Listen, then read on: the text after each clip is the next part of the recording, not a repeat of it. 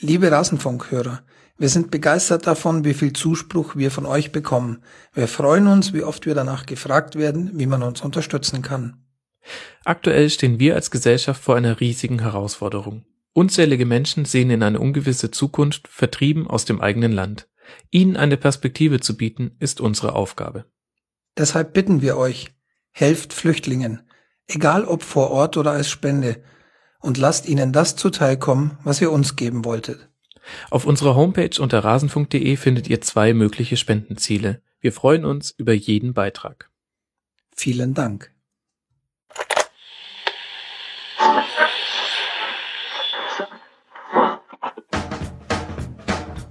Die Rasenfunk Schlusskonferenz.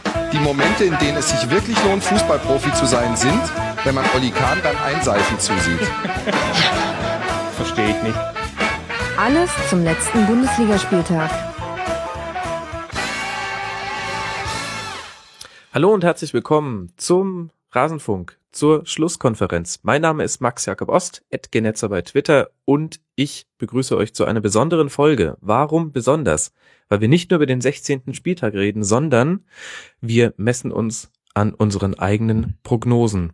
Wo gibt es sowas? Tja, nur im Rasenfunk. Und deshalb begrüße ich die Runde, die ich schon zu Gast hatte vor dieser Saison an einem heißen Sommervormittag, in meiner Erinnerung zumindest war er warm, haben wir eine Saisonvorschau aufgezeichnet. Mit dabei war damals unter anderem der Jürgen Klopp des Internetfernsehens bei Bundesliga, Tobias Escher. Hallo Tobi. Guten Abend. ja, ähm, schön, dass du mit dabei bist. Und damals ebenfalls mit dabei der freie Sportjournalist Stefan Rommel. Servus Stefan. Hallo. Ja, wir werden heute zu Kreuze kriechen, jeder bitte nur ein Kreuz.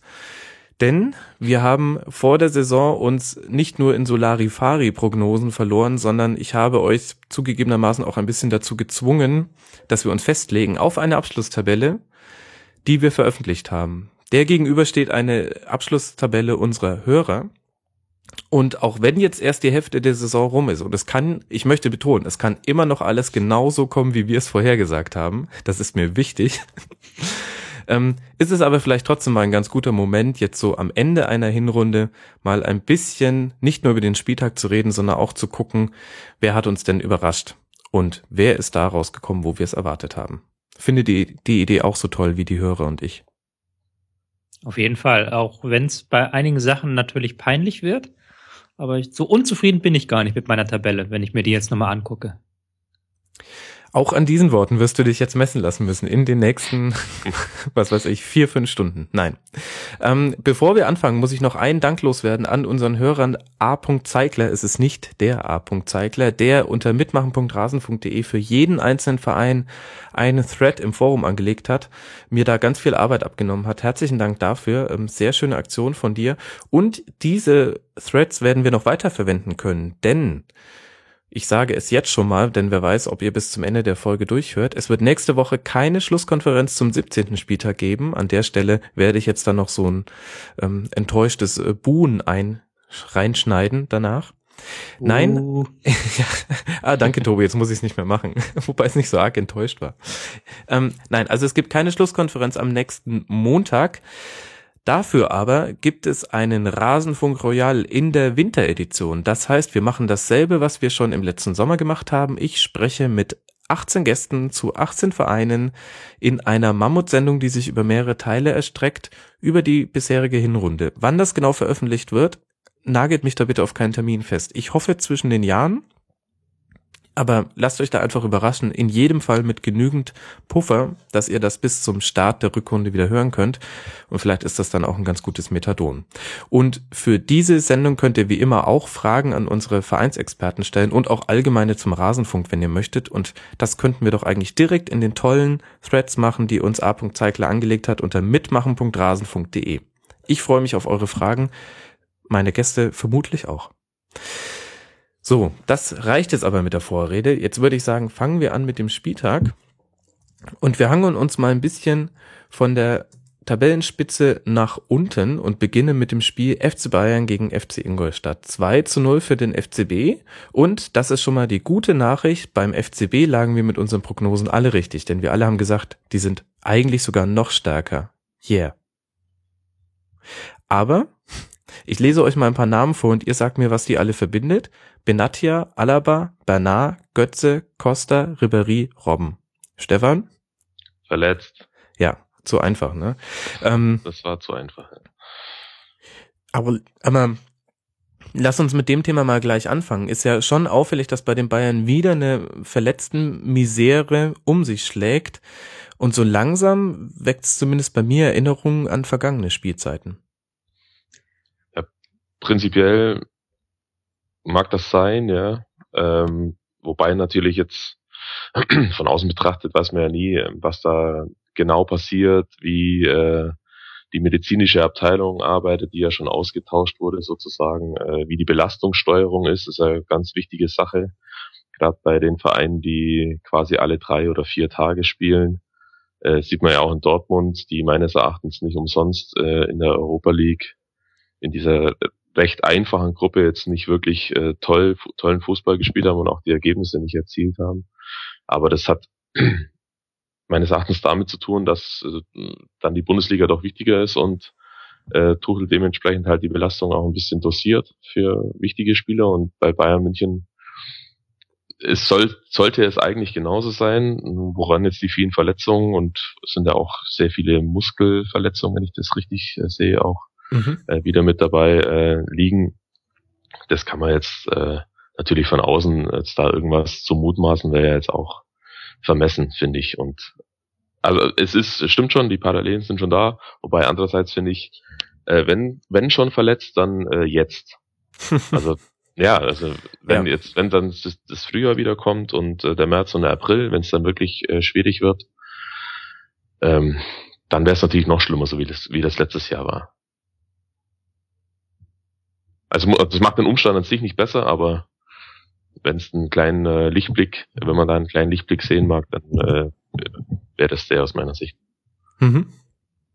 Vielleicht haben sie auch äh, zum Teil einfach verletzungsanfällige Spieler. Das darf man vielleicht auch nicht vergessen. Wenn ich mir angucke, dass Benatia bereits zum achten Mal seit seinem Wechsel 2014 verletzt ist, das ist schon, ähm, ja, ich habe gelacht, aber eigentlich ist es gar nicht zum Lachen. Ähm, vielleicht auch äh, zum Teil so eine äh, Neigung zu Verletzungen. Gut, aber lasst uns mal über das Spiel reden. Äh, Tobi, ich hatte den Eindruck, dass die Bayern überrascht wirkten von den hochverteidigenden Ingolstädtern. Das fand ich wiederum überraschend. Ja, die waren schon letzte Woche bei Gladbach so ein bisschen überrascht, wobei ähm, jetzt bei Ingolstadt müssten sie eigentlich von ähm, Pep darauf vorbereitet gewesen sein, weil Ingolstadt eigentlich ziemlich genau das gespielt hat, was sie sonst gespielt haben. So ein Pressing, das so halb mannorientiert ist, halb ähm, raumorientiert, wo die Spieler immer sehr flexibel ihre Gegenspieler wechseln im 4-3-3 und das hat Ingolstadt durchgezogen, auch gegen die Bayern. Ähm, Deswegen wieder ein bisschen seltsam. Die Bayern sind momentan, habe ich das Gefühl, nicht so gut im Tritt, wie sie noch vor vier Wochen waren. Verletzung einerseits. Andererseits haben sie tatsächlich am, im Moment Probleme mit so einem Pressing, wenn der Gegner tatsächlich mal sie früh stört. Mhm. Hat das vielleicht auch, Stefan, mit den ähm, Rotationen zu tun, die dann auch gezwungenermaßen durch die Verletzten kommen? Ich hatte, während es am Anfang der Saison oft so war, dass sie sich mit traumwandlerischer Sicherheit aus so Pressing-Situationen heraus kombiniert haben, gibt's jetzt doch in solchen Situationen immer mal wieder Fehlpässe. Ich glaube nicht, dass das mit der personellen Besetzung der Mannschaft zu tun hat, sondern dass, ich meine, der Lahm war das am äh, Samstag nach dem Spiel, der das nochmal verdeutlicht hat, ähm, dass bei einigen Spielern dann vielleicht ein bisschen die Konzentration fehlt oder die, die der Fokus auf die einfachen Sachen oder das Wesentliche und dann kommt dann, äh, wenn das dann kumuliert bei ein paar Spielern, dann hat man halt auch gegen eine Mannschaft, die das halt super macht, wie Ingolstadt, die auch sehr unbequem ist, äh, zu spielen, gerade beim Heimspiel, also bei einem Heimspiel von Bayern jetzt in dem Fall, bekommt man halt auch da Probleme. Und am Schluss sind es dann halt individuelle Leistungen der Bayern, die so ein Spiel entscheiden, oder wie beim 1 zu 0 halt äh, mal wieder ein langer Ball. Also eigentlich relativ simpel. Mhm. Und sie können sich, glaube ich, auch bei Manuel Neuer bedanken. Also jetzt speziell in dem Spiel, das hätte auch in die andere Richtung ausgehen können. Ja, aber dafür ist er auch da. Das ist wohl wahr. Und bevor wir uns jetzt dann feiern, dass wir alle drei vorher gesagt haben, dass die Bayern auf Platz eins liegen werden, unsere Hörer haben es auch getan, das ist jetzt vielleicht auch nicht die große Kunst gewesen, aber lasst mal ein bisschen über Ingolstadt sprechen. Vor der Saison haben wir haben wir sie relativ stark eingeschätzt, haben gesagt, dass sie ähm, verglichen mit der Zweitligasaison trotzdem eine gute Rolle spielen werden in der ersten Liga. Stefan hat sie auf Platz 14 getippt, Tobi und ich auf 15 und die Hörer, man höre und staune im wahrsten Sinne des Wortes, auf Platz 17. Und jetzt gucke ich mal so auf die Zwischenbilanzen, da liegen sie auf Platz 11 mit 20 Punkten. Was macht denn Ingolstadt gut, Tobi? Sie haben ein starkes Pressing. Ähm, dadurch, dass sie in 4-3-3-System spielen, das in dieser Saison doch kaum einer spielt, ragen sie so ein bisschen heraus und stellen auch den Gegner vor eine Herausforderung, auf die er sonst normalerweise nicht trifft. Also sie sind kein Team, das dies, diesem 4-2-3-1-Dogma beugt, sondern halt tatsächlich hohes Pressing, ähm, viel Mannorientierung, viel, ähm, viel Rauf da. Das ist schon, da waren schon einige überfordert gegen Ingolstadt damit. Und ähm, sie haben halt auch eine hohe Eingespieltheit, weil halt der Kader zusammengeblieben ist im Vergleich zur letzten Saison. Sie führen eigentlich nahtlos das vor, was sie vergangene Hinrunde gemacht haben. Also Rückrunde letztes Jahr war nicht so geil, aber Hinrunde und das ist jetzt eigentlich ein Spiegel von dem Spiel. Und damit haben sie doch den einen oder anderen Bundesligisten überrascht. Wobei sie jetzt so ein bisschen an ihre Grenzen stoßen, weil mittlerweile spielen die Gegner nicht mehr so ganz mit. Ähm, sie hatten jetzt auch, nehmen wir das Bayern-Spiel raus, in den drei Spielen davor hatten sie jeweils mehr Ballbesitz als der Gegner. Ähm, was ihnen eigentlich nicht liegt, sind eigentlich eher eine Pressing-Kontermannschaft, aber die Gegner überlassen ihnen jetzt den Ball so, weil sie natürlich merken, okay, das ist vielleicht doch eine Idee. Und deswegen glaube ich schon, dass es noch ein bisschen einbrechen wird in der Rückrunde. Du willst jetzt gerade alles dahin lenken, dass du sagst, sie kommen auf Platz 15 raus, da wo wir beide sie hingetippt haben. Ja, das glaube ich tatsächlich nicht mehr, dass sie da, dass ich das mhm. schaffe, aber ich weiß halt, also sie werden halt wahrscheinlich doch nicht so viele Punkte sammeln wie jetzt in der Hinrunde. Also ich glaube nicht, dass sie mit dem Abstieg noch was zu tun haben, aber war halt schon halt auch natürlich so ein bisschen Überraschungseffekt. Also die Spieler kannte keiner, die Taktik kannte keiner, es war was Neues und das nutzt sich natürlich auch ab im Verlauf einer Saison. Mhm.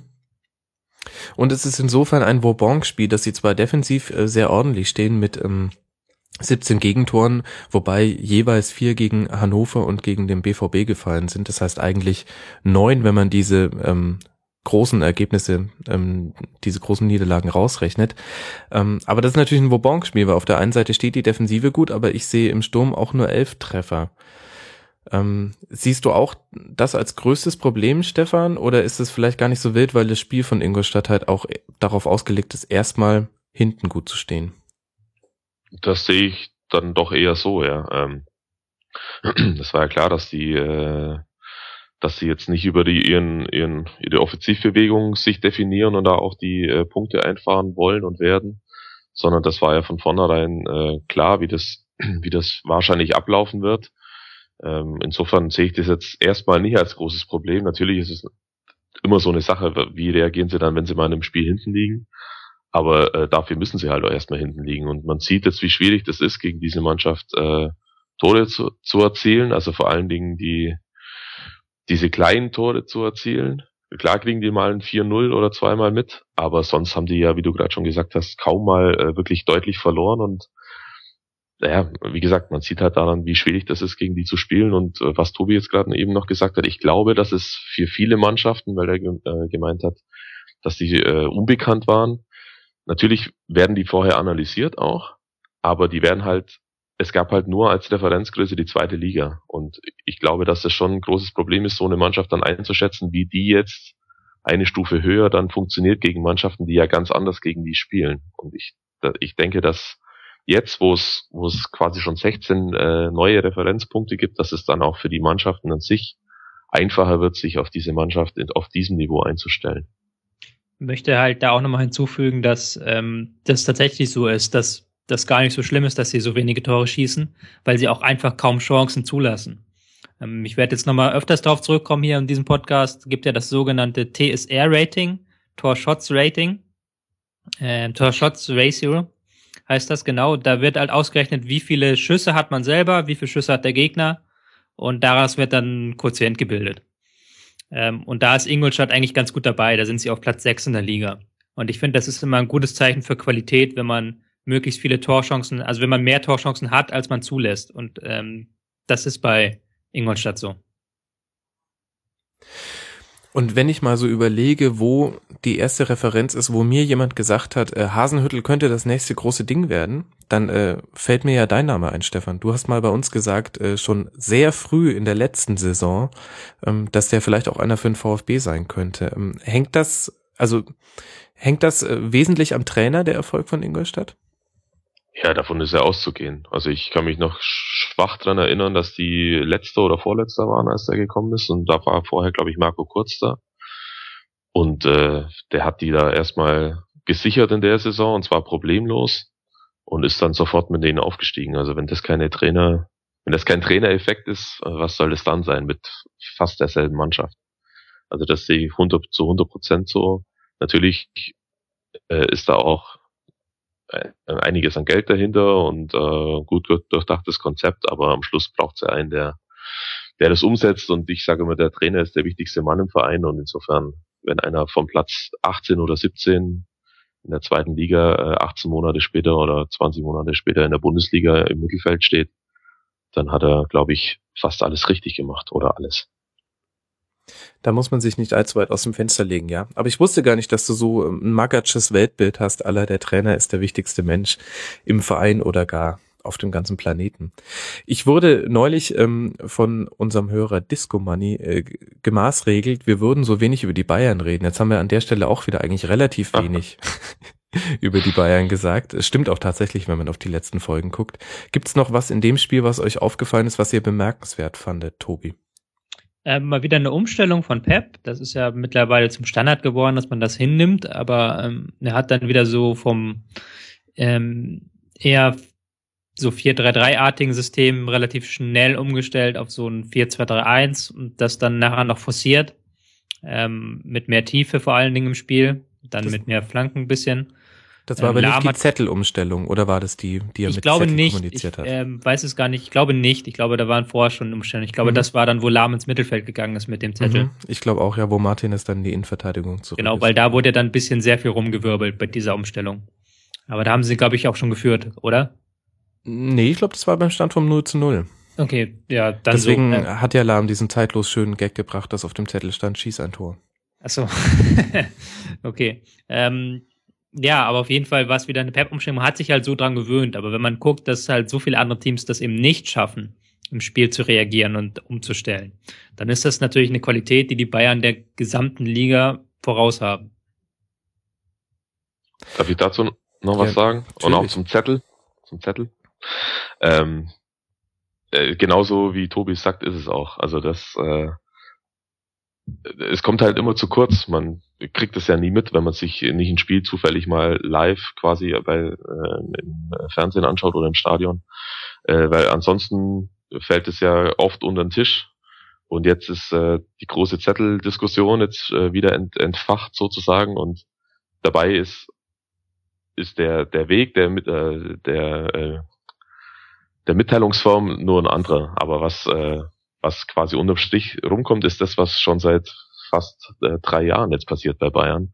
Und jetzt wird's halt äh, quasi äh, sichtbar, weil einer mit dem Zettel auf dem Platz marschiert und das ja, äh, eigentlich ist es ganz gut, dass es dass er jetzt einen Zettel in die Hand genommen hat, weil dann die Leute jetzt checken, dass da auch mal was passiert bei Bayern, also was an Umstellung äh, äh, an was Umstellung anbelangt. Auf der anderen Seite ist natürlich jetzt konzentriert sich wieder alles auf diesen blöden Zettel und ist ja auch doof. Ja, das zeigt ja, wie schwierig es ist, über die Bayern zu berichten. Dabei finde ich eine Frage durchaus noch interessant. Also ähm, die Bayern waren offensiv in dieser Saison immer dann sehr gefährlich, wenn sie es geschafft haben, die Außen auf Geschwindigkeit zu bringen. Also ist ja auch relativ naheliegend, dass wenn ein Coman, ein Costa, ein Robben oder jetzt dann vielleicht auch ein Ribéry in Vollsprint auf dich zurennt, das schwierig zu verteidigen ist. Ähm, und das ist ihnen aber jetzt in den letzten Spielen nicht mehr so gut gelungen, während ich auf der anderen Seite, der Verein, über den wir gleich noch reden wollen, bei Dortmund, den einen und denselben Spielzug immer und immer wieder sehe und der funktioniert gegen fast jeden Gegner. Gibt es dafür taktische Gründe, dass das nicht mehr so gut klappt, Tobi? Ich würde eher sagen personelle Gründe. Ähm, wenn du natürlich, diese Strategie funktioniert am besten, wenn links Costa ist und rechts Robben. Und beide halt nach innen ziehen können. Jetzt ist es momentan so, man hat nur von diesem noch Coman übrig, der auch vom ähm, Tempo her großartig ist, aber der halt, ähm, was Tempo-Dribblings angeht, würde ich von den vier am schlechtesten sehen. Ähm, er ist eher jemand, der dann auch mal das Tempo rausnimmt im Dribbling und das ist dann nochmal was anderes. Costa äh, Koman würde ich vielleicht sogar eher schick, gerne lieber schicken und dann, dass er dann im 1 gegen 1 geht. Aber ähm, das ist natürlich dann ein Problem, wenn du natürlich drei wichtige Spieler dir fehlen. Und dann kann man dann auch nicht mehr groß über Taktik reden, sondern da ist es dann halt wirklich sehr personell gesehen. Es ist halt eher das Problem, dass man da keine Ersatzstrategie hat, sage ich mal so. Ähm, man hat halt, man kann halt nicht mehr so stark durchs Zentrum gehen, einfach weil mittlerweile Groß weg ist, Schweinsteiger weg ist man hat jetzt mittlerweile eigentlich nur noch Thiago, der diesen Mittelfeldräumen da ist, vielleicht noch Kimmich so ein bisschen, der aber jetzt tiefer gespielt hat. Ähm, deswegen ist es natürlich eine gewisse Abhängigkeit auch von den Flügeln vorhanden, klar. Gut, und bevor wir jetzt dann in eine Kaderanalyse reingehen, das mache ich dann im Rasenfunk Royal mit einem FC Bayern-Experten. Das geht dann ja auch jetzt über dieses 2 zu 0 hinaus. In jedem Fall die gute Nachricht ist, obwohl wir ein paar Problemstellen offengelegt haben, ähm, haben die Bayern trotzdem nur einmal unentschieden gespielt und einmal verloren. Das heißt nur fünf Punkte abgegeben in dieser Hinrunde und sind mal wieder Herbstmeister, was natürlich die ganze Liga freut wie nichts. Und damit kommen wir zum nächsten Spiel. Dortmund gegen die Eintracht. Denn das ist der erste Verteidiger von Bayern. Und wenn wir uns mal an, Verfolger von Bayern, Entschuldigung, und wenn wir uns mal anschauen, wie wir vor der Saison über diese Mannschaft geredet haben, dann wurden unsere Erwartungen nochmal übertroffen. Also wir alle drei haben auf einen Tuchel-Effekt gesetzt und ähm, auch schon so leicht angedeutet, es könnte sein, dass vielleicht Spieler wie Mikitarian ihre gute Form aus der Vorbereitung beziehungsweise der Euroleague Qualifikation ähm, oder den ersten Spielen da bestätigen kann. Und das ist jetzt dann doch so eingetreten. Äh, Max, äh, und Tobi hatten die Dortmunder auf Platz zwei, die Hörer auf Platz drei und Stefan noch am schlechtesten gesehen auf Platz vier, was ja auch immer noch möglich ist. Aber jetzt lasst mal ausgehen vom Spiel Dortmund gegen Eintracht. Stefan, was sind die Faktoren, die Dortmund in der Saison so stark machen, ähm, die man jetzt vielleicht auch gegen die Eintracht gesehen hat? Ähm, ja, also gesehen, äh, sehen konnte man ja, dass, äh, dass sie mit Positionsspiel unheimlich viel arbeiten können und einen Gegner auch, äh, selbst als er noch nicht in Unterzahl war, wirklich komplett einschnüren können, was ja die letzten Jahre äh, nur vereinzelt mal der Fall war, äh, dass sie halt, was ja auch schon öfter mal angesprochen wurde, weg, bisschen weggekommen sind von diesem totalen Pressing- und Gegenpressing-Dogma, das es vorher noch gab. Und dass äh, das Tuchel es halt sehr schnell und für mich immer noch erstaunlich schnell geschafft hat, einzelne Spieler, die echt tief im Loch waren, ähm, wieder rauszuzaubern sozusagen. So ein Schmelzer zum Beispiel, das hätte ich nicht gedacht, dass der so schnell wieder so gut wird und absolut unumstritten auf seiner Position spielt. Oder er hat halt äh, gesehen, dass Spieler auf anderen Positionen genauso gut oder besser spielen können und dann für die Mannschaft einfach wertvoller sind, wie in Ginter zum Beispiel. Und das äh, ist natürlich schon super. Die äh, die Arbeit, die er da in, Trainings, in den Trainingslagern gemacht hat, so detailversessen und ähm, so ganz genau, selbst beim Abmessen von, von einfachsten äh, Übungen, ähm, die Abstände äh, zu halten, das macht sich jetzt halt bemerkbar, wobei ich auch sagen muss, dass für einen Tabellenzweiten natürlich, wie wir sind jetzt Gegentore? 19 oder 20? 21. Dass das halt zu viel ist, finde ich. Und das hat, denke ich, auch ein Grund. Aber den, da werde ich gleich vielleicht noch was dazu sagen. Oh, schöner Teaser. Ja. Aber kann man ja auf der anderen Seite sagen, Tobi, ähm, Dortmund hat ja auch nur noch eine Unentschieden mehr und eine Niederlage mehr als die Bayern in dieser Hinrunde. Also mit einer solchen Leistung wäre man in früheren Spielzeiten auch selbst Herbstmeister geworden. Ja, ähm, und die waren auch eher ärgerlich natürlich, die ähm, Unentschieden und Niederlagen. Aber Dortmund hat halt als einzige Mannschaft neben Bayern die Qualität halt sehr ähm, konstant zu spielen. Das hat man jetzt am Wochenende wieder gesehen. Ähm, früher Rückstand gegen Frankfurt, der aus dem Nichts fiel, einzige Frankfurter Chance im ganzen Spiel. Aber Dortmund hat sich überhaupt nicht verunsichern lassen, wie das vielleicht manch andere Mannschaft hätte passieren können. Die haben voll und ganz auf ihr Ballbesitzspiel vertraut, haben sich nicht geändert, haben keine Flanken geschlagen, sondern immer weiter versucht, durchs Zentrum, immer wieder verlagert, ganz ruhig geblieben und haben dann auch völlig verdient nachher vier Tore geschossen, die sogar noch hätten mehr werden können eigentlich. Ähm, ist dann auch die gelb-rote Karte war dann im Endeffekt auch relativ egal. Man hatte das Gefühl, selbst wenn Frankfurt da mit zwölf Spielern spielt, hätte ähm, Dortmund das Ding noch locker gewonnen. Einfach weil sie in ihrem Ballbesitzspiel so überlegen waren. Und das ist halt dann die Qualität, die Bayern und Dortmund halt allen in der Liga voraus haben. Und ich würde sogar jetzt einen Schritt weiter gehen und in dieser momentanen Form, also wenn Dortmund in der besten Elf in der Bundesliga spielt und dann wirklich wie gestern das auf den Platz bekommt, ähm, dann sind sie wirklich fast so gut, wenn nicht sogar besser als die Bayern momentan. Mit, moment, mit momentan meinst du in den letzten drei Wochen? Die letzten drei Wochen. Also Bayern ja. ist ein bisschen eingeknickt jetzt und Dortmund ist ja doch nochmal ähm, kommen jetzt, außer dieses blöde Spiel gegen Hamburg, aber ansonsten haben sie auch wieder gute Leistung gezeigt. Weil Was? sie halt auch, auch noch ein bisschen flexibler sind. Sie haben ja auch noch mehr, was durchs Zentrum geht, ähm, arbeiten noch stärker mit ähm, Überzahlbildung auf den Flügeln auch, kommen deswegen so ein bisschen besser von den Flügeln ins Zentrum. Das ist einfach, hat einfach alles Hand und Fuß, was die machen. Was beim Fußball von Vorteil ist.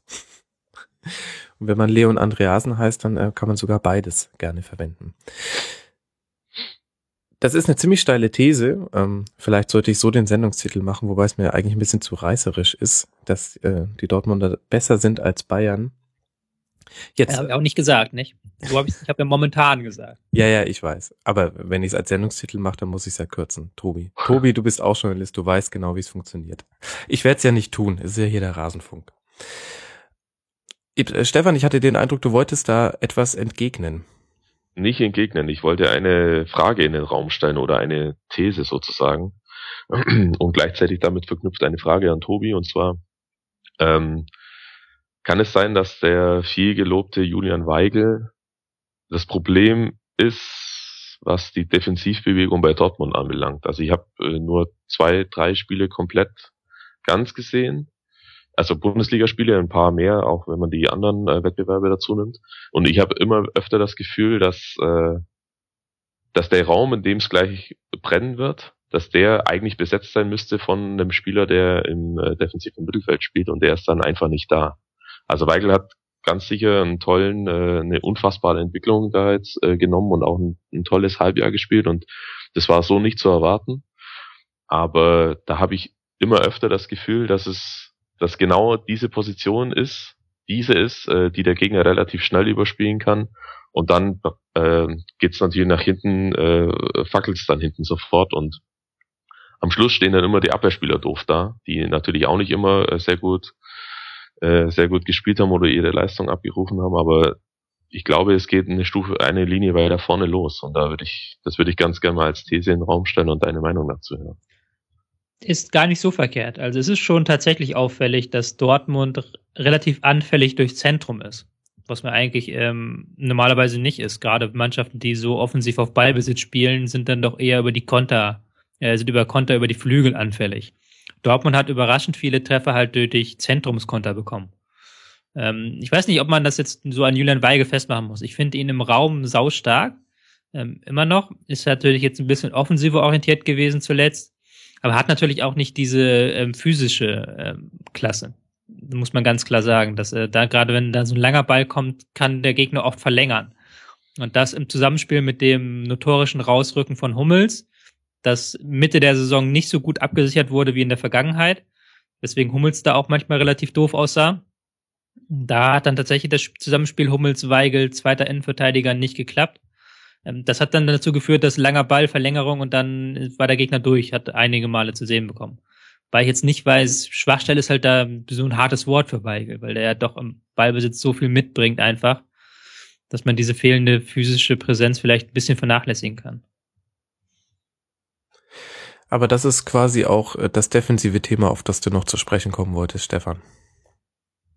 Ja, habe ich jetzt schon äh, hiermit schon getan. Also ja. klar gab es auch genügend individuelle Aussetzer in München oder in Hamburg, da war ich im Stadion.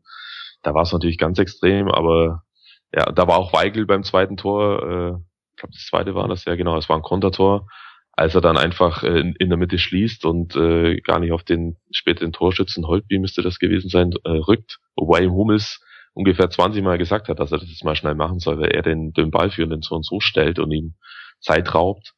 Ähm, wie gesagt, das war nur so ein Eindruck und so kleine Szene oder in dem Fall auch eine große Szene hat es dann halt immer äh, quasi verstärkt. Mhm. Wobei du natürlich recht hast, die Schwäche sind Konter durch Zentrum. Das muss man nun mal genauso sagen. Damit haben sie, glaube ich, die meisten Tore diese Saison kassiert. Mhm. Was insofern nicht negativ, ähm, allzu negativ auffällt, weil sie den erfolgreichsten Sturm der Liga stellen mit 46 Toren. Und da würde ich gerne noch mit euch drüber sprechen und mich nicht nur an Aubameyang aufhängen, der zwar sehr, sehr viele Tore schon gemacht hat, aber auch ganz oft einfach nur einschieben muss. Ähm, mir fällt dieser eine BVB-Spielzug in dieser Saison immer wieder auf. Und zwar sind das ähm, oft sogar gechippte Bälle an die Außenkante des, äh, des Strafraums und ähm, die werden in den Rücken der Abwehr gespielt und zwar ganz hart am Abseits. Deswegen gibt's auch relativ viele Abseitsentscheidungen gegen Dortmund, weil das immer so ähm, genau getimt sein muss. Und dann legt dieser Spieler aber einfach nur noch quer. Da steht dann in der Regel Aubameyang und der schießt ihn rein. Tobi, warum ist das denn so schwer zu verteidigen? Hat man ja jetzt auch wieder gegen Eintracht mindestens fünfmal gesehen. Ähm, das ist natürlich einerseits schwer, weil so ein gechippter Pass, den kannst du ganz schwer abfangen. Der kommt normalerweise, wenn er gut gespielt ist, kommt er genau hinter der Abwehr auf und fliegt über die Abwehr rüber. Und du musst dann natürlich dich sofort drehen in die Bewegung rein, weil du eigentlich andersrum stehst. Du stehst eigentlich in der Verteidigungshaltung.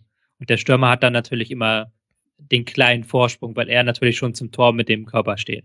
Also wäre es quasi nur vorher zu verteidigen.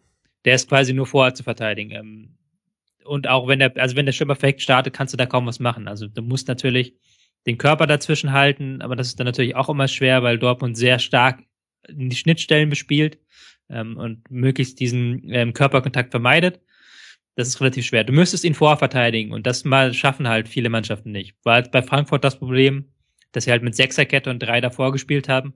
Und dann haben Dortmund sich die drei davor zurechtgelegt und irgendwann war dann der Moment da für diesen Schnittstellenpass. Mhm. Du müsstest halt der Mittelfeldpräsenz erhöhen, theoretisch. Aber dann, wenn du wieder die letzte Linie vernachlässigst, werden die Schnittstellen wieder größer. Also es ist so ein Henne-Ei-Problem. Ja, sehe seh ich auch so, wenn ich da kurz einhaken darf. Und zwar äh, kommt Dortmund dann natürlich auch äh, zugute sozusagen, dass sie halt unglaublich ballsichere Spieler in dieser Linie davor haben. Also die können sich auch 50 Mal den Ball hin und her spielen, ohne dass er irgendwie äh, verspringt. Der kommt halt immer genau in den richtigen Fuß, im, im, in der richtigen Geschwindigkeit und im richtigen Timing und die warten dann einfach. Und dann ist es tatsächlich dieses viel äh, zitierte Handballspiel, nur dass Dortmund das eine Mannschaft ist, die es halt mit dem Fuß fast genauso gut kann wie eine Hand Handballmannschaft und das können halt auch nicht viele. Und dann haben die Spieler da hinten in dieser Linie eben mit Gündogan, Kagawa oder auch Hummels, wenn er dann äh, vorrückt, die halt dann genau das Gefühl für den, für den Raum und für den richtigen Zeitpunkt haben und natürlich dann auch den Pass so spielen können, dass er ankommt. Und dann hast du das. Und das ist eine, eine Sache, die ja Barcelona quasi mit groß gemacht hat und äh, die Tuchel einfach adaptiert und zu einem sehr ausgeprägten Stilmittel äh, geformt hat bei Dortmund. Meintest du jetzt Real Madrid mit Groß oder Barcelona mit Xavi? Bitte? Du hast gerade gesagt Barcelona mit Groß. Du meintest Real. Oder mit Groß, mit Groß, G-R-O, scharfes S. Ah. Nicht mit, mit Groß, nicht mit Toni Groß. nee, nee. Okay. Nee, ähm, Barcelona ähm, spielt ja da eher, äh, Real Madrid spielt ja da eher äh, in Breite sie mal Ball so tief spielen. Es hat mich auch ein bisschen verwundert und auch nicht ganz so erfolgreich derzeit. Aber ist ja immer noch in Runde. Warten wir mal. Gut, jetzt gab es ja auch noch einen Gegner an diesem Wochenende für die, die Borussia aus Dortmund. Und das ist die Eintracht aus Frankfurt die jetzt auf Platz 15 angekommen ist. Das dürfte die schlechteste Saisonplatzierung in diesem Jahr sein.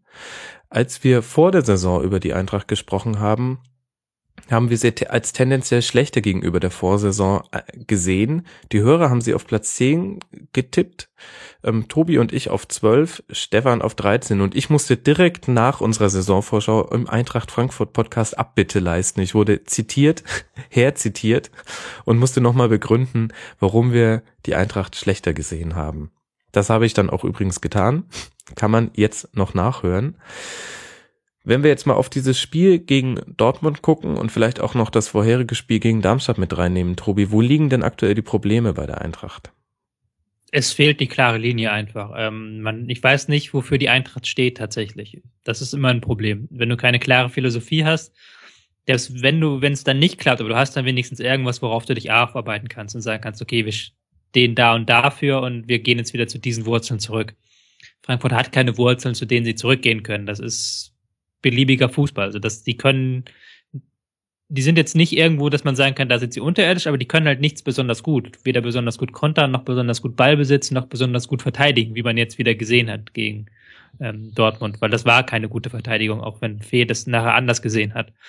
Ähm, das ist halt dann, dann wird's halt beliebig und dann wirst du halt auch abhängig ein bisschen von den Spielern. Und wenn dann Alex Meyer verletzt ist, der dann die Tore macht und ähm, Stendera jetzt gesperrt ist, aber auch nicht mehr die Leistung bringt, dann hast du halt ein Problem.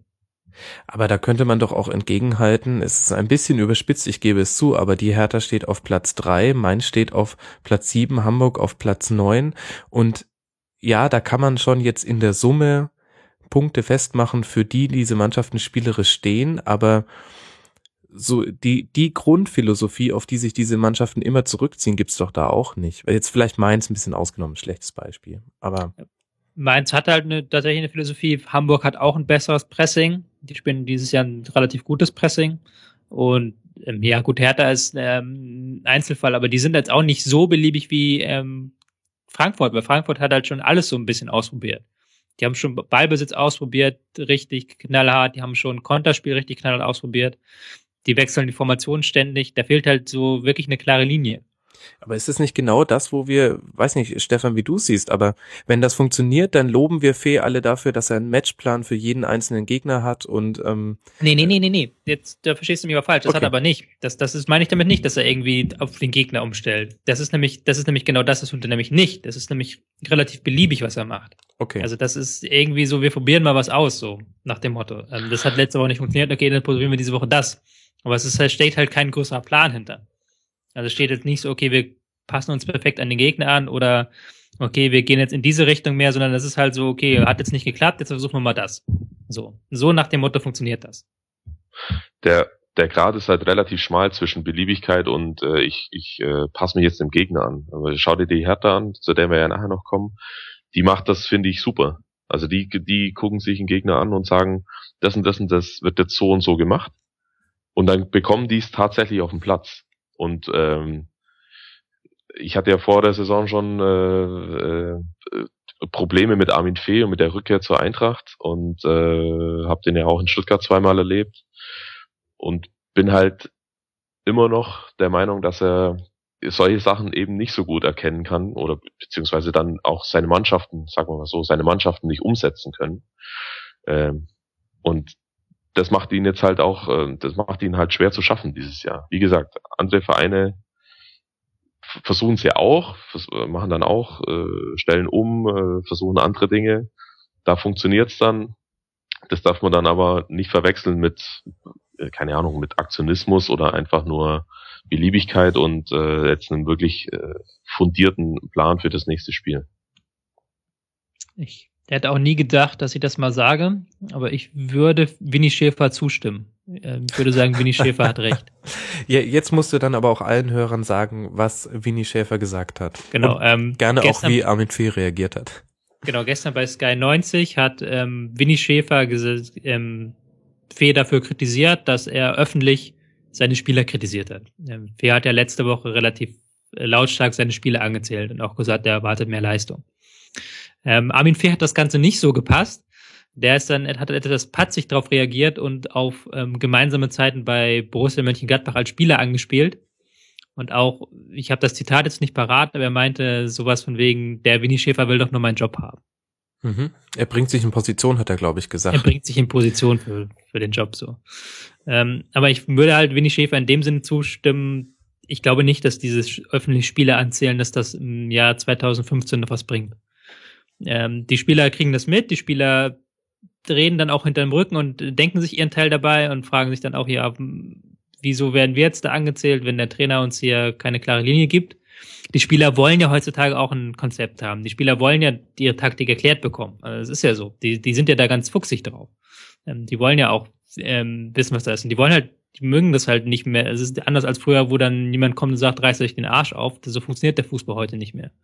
Und deswegen stimme ich da halt schon Winnie Schäfer zu, dass man das eigentlich intern klären sollte und halt nicht an die Öffentlichkeit. Das ist halt nur so, um die Fans zu beruhigen. So, ja, hier passiert was tatsächlich. Aber das, um da mal kurz einzuhaken, aber das wusste man doch vorher, dass es bei Fee durchaus mal passieren kann. Das ist jetzt nicht das erste Mal, dass er dann quasi öffentlich äh, die Mannschaft dann an Pranger stellt, ohne jetzt da wirklich konkret auf einzelne Spieler einzugehen. Aber das gab es ja in, äh, in sein, bei seinen vorigen Stationen auch schon öfter mal. Also das war jetzt für mich jetzt nicht großartig überraschend, dass er dann so reagiert sozusagen. Und das darf eigentlich auch für die Verantwortlichen bei der Eintracht nicht überraschen. Nee. Das, also klar, äh, an und für sich im Kern seiner Aussage äh, ist es zweifelhaft, wie er es macht, aber dass, dass er es macht, finde ich jetzt nicht überraschend. Und es ist doch vor allem auch nur die eine Seite der Medaille. Also ich finde es ein bisschen schwierig, einen Trainer nur daran zu bewerten, wie er öffentlich auftritt, weil wir doch alle wissen, wir sind alle in einem journalistischen Umfeld unterwegs. Das ist auch zum Teil ähm, äh, taktisch, zum Teil muss es gemacht werden. Tobi hat ja selber gesagt, naja, das war auch so ein bisschen Reaktion auf die Fan. Emotionen nach dem wirklich sehr schlimmen Derby gegen Darmstadt. Also ich, ich finde, ihn nur dafür zu kritisieren, finde ich ein bisschen hart, weil da müsste man eher noch wissen, wie, wie er in der Mannschaft ankommt und ob es nicht vielleicht so ist, dass er gerade durch sowas auch so eine Wagenburg-Mentalität ähm, irgendwie aufbauen will, dass er sagt, schaut, alle machen euch fertig und jetzt habe ich ihnen Zucker hingeschmissen, einfach, dass wir eine Woche Ruhe haben und ich habe extra keine Namen genannt oder sonst wie. Also das finde ich, ich finde es erstaunlich, dass wir jetzt tatsächlich so viel über den Trainer reden, wie bisher noch bei keinem Verein. Man könnte ja eigentlich auch mal die Kaderfrage stellen. Der Kader ist nicht schlecht. Findest du? Ich finde auf den Außenpositionen Hasebe als Rechtsverteidiger kann klappen, muss aber halt auch nicht. Nö, das stimmt. Ähm, deswegen fand ich auch die Raute am Saisonanfang noch am besten ähm, von der Formation her. Aber grundsätzlich hast du da halt ähm, gerade im Zentrum hast du Stendera, hast Reinhardt, äh, eigentlich ein ganz starker, taktisch cleverer Spieler. Ähm, du kannst halt mit Meier vorne arbeiten, mit Seferovic, den ich richtig, richtig gut finde. Ähm, der auch, glaube ich, nicht mehr so lange zu halten ist, weil der einfach Geschwindigkeit hat, weil der Technik hat, weil der den ähm, weil er einen Körper hat, das ist halt schon sehr schön. Und jetzt kommen halt auch noch ein paar Jüngere ähm, nach, die auf die ähm, Fee ja nicht setzt, was ja auch Kritik einbringt. Ähm, ich finde das jetzt nicht absteigerwürdig, diesen Kader, ehrlich gesagt. Deswegen haben wir beide ja die Eintracht auch vor der Saison auf Platz 12 getippt. okay, aber ich sehe schon, ähm, wir machen ein Hauptproblem tatsächlich mit dem Trainer fest und dann wird man mal gucken. Ich denke, sie spielen jetzt äh, am letzten Spieltag noch zu Hause gegen Werder. Da sollte was punktemäßig runterfallen, ist ja auch ein direkter Tabellennachbar. Sonst wird das eine sehr ungemütliche Winterpause trotz Klimaerwärmung. Aber ich sehe schon, wir haben, äh, glaube ich, genügend über die Eintracht geredet. Lasst mal zum nächsten Spiel kommen und wir gehen ja in der Tabelle von Platz eins abwärts. Wir haben über die Bayern geredet, wir haben über das Spiel der Dortmunder geredet und wir reden jetzt, und da reiben sich manche verwundert die Augen und ganz viele Hörer freuen sich auf dieses Segment, weil ich zu Kreuze kriechen darf. Hertha BSC steht gerade auf Platz drei und haben das an diesem Spieltag erreicht durch ein 4 zu 0 bei Darmstadt. Aber bevor wir über Darmstadt reden, muss ich jetzt Abbitte leiten, leisten. Ich habe die Hertha in der Saisonvorschau auf Platz 17 getippt. Obwohl ich tatsächlich der Einzige in unserer Runde war, der sie tendenziell ein bisschen stärker in der Vorsaison gesehen hat. Das war damals schon sehr paradox.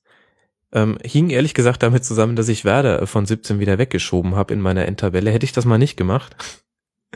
Ähm, aber ich möchte jetzt mal hier betonen, die Hörer lagen auch nicht so weit entfernt mit Platz 16 für die Hertha. Stefan hat sie auf Platz 15 und Tobi ist zumindest derzeit am nächsten an der Wahrheit mit Platz 14. Aber man muss dich tatsächlich da nochmal ein bisschen rausnehmen, weil alt, wenn man es hört, dann hört man tatsächlich, wie ich nur auf die Hertha einkloppe und du sie immer verteidigst im Podcast und nachher haben wir komplett unterschiedlich getippt. Ja, das stimmt. Äh, ich habe tatsächlich, ich habe auch ähm, ich habe auch die Transfers äh, gelobt und alles und äh, das ist ja eigentlich auch, finde ich, einer der Punkte ähm, für die, also einer der Gründe für die jetzt gute Vorrunde. Jetzt traut sich keiner mehr was zu Hertha zu sagen, gell? Ja, kann ich schon verstehen. ja, doch, doch, also das stimmt schon. Ähm, Mitchell Weiser ist richtig stark eingeschlagen, ähm, hat bei Bayern sein Talent angedeutet, hat das jetzt nochmal richtig gezeigt, was er drauf hat. Hertha hat vor allen Dingen auch ein gutes Mittelfeld mit Skielbrett, Lustenberger, Darida. Das können nicht viele behaupten, dass sie da gleichzeitig so viel defensive Klasse, aber auch ähm, offensive Akzente setzen können aus dem Mittelfeld heraus. Dann noch vielleicht so ein interner Zugang, ähm, der mal, der auch schon lange abgeschrieben war, eigentlich, ähm, Kalu, mhm. der so als ewiges Talent galt, dass man aber nie bändigen kann. Und jetzt hat aber ähm, Dada das tatsächlich geschafft, dass Kalu auch defensiv Arbeit macht, aber halt offensiv trotzdem seine Leichtigkeit behält. Und dann hast du natürlich vorne mit Ibisevic einen Stürmer drin, der auch genauso abgeschrieben war und jetzt am Fließband trifft. Ähm, da passt halt momentan einfach alles zusammen. Damit hast du auch schon ein paar der Punkte angesprochen, die auch unser Hörer Trojan 182 in unserem Forum geschrieben hat. Er hat ähm, das Trainergespann genannt als äh, sehr wichtigen Faktor, die Defensive und ähm, ein Punkt, der mich beim ersten Lesen etwas überrascht hat, Stefan, die Fitness auch noch. Er hat äh, geschrieben, von uns wurde in der Saisonvorschau noch schwer kritisiert ähm, die Fitness der Hertha, vor allem bezogen auf die Rückrunde der Vorsaison. Und jetzt zahlt sich das harte Training aus. Er sagt, die Mannschaft ist eine der fittesten der Liga. Hm. Also das, das ja, der subjektive Eindruck mag sein. Das ist natürlich äh, quantitativ, quantitativ kann man das mit Sicherheit dann auch nachlesen äh, oder nachvollziehen. Gehört, natür gehört natürlich mit dazu. Ähm, ich weiß nicht mehr, wie, ob ich da in der in der Vorbereitung oder in der Sendung damals auch drauf eingegangen bin. Ich kann mich aber noch gut dran erinnern, dass ich äh, gesagt habe, dass ein Spieler wie der Rieder, den hätte ich gern bei einem anderen Verein gesehen.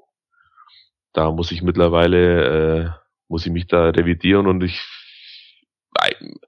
es passt so ganz gut bei der Hertha, äh, auch mit diesem Spieler, der halt, der halt im Zentrum äh, in allen Belangen einen tollen Job macht und äh, sinnbildlich steht für die doch sehr geglückte äh, Einkaufspolitik. Auch Ibisevic hat natürlich wieder seinen oder einen, sag mal lieber einen Ausraster oder Aussetzer gehabt. Äh, bei dem Foul auf Schalke war das, glaube ich, und mit seiner anschließenden Sperre, aber danach halt das gezeigt, was er in Stuttgart vor drei Jahren zum letzten Mal gezeigt hat. Also zumindest im Torabschluss.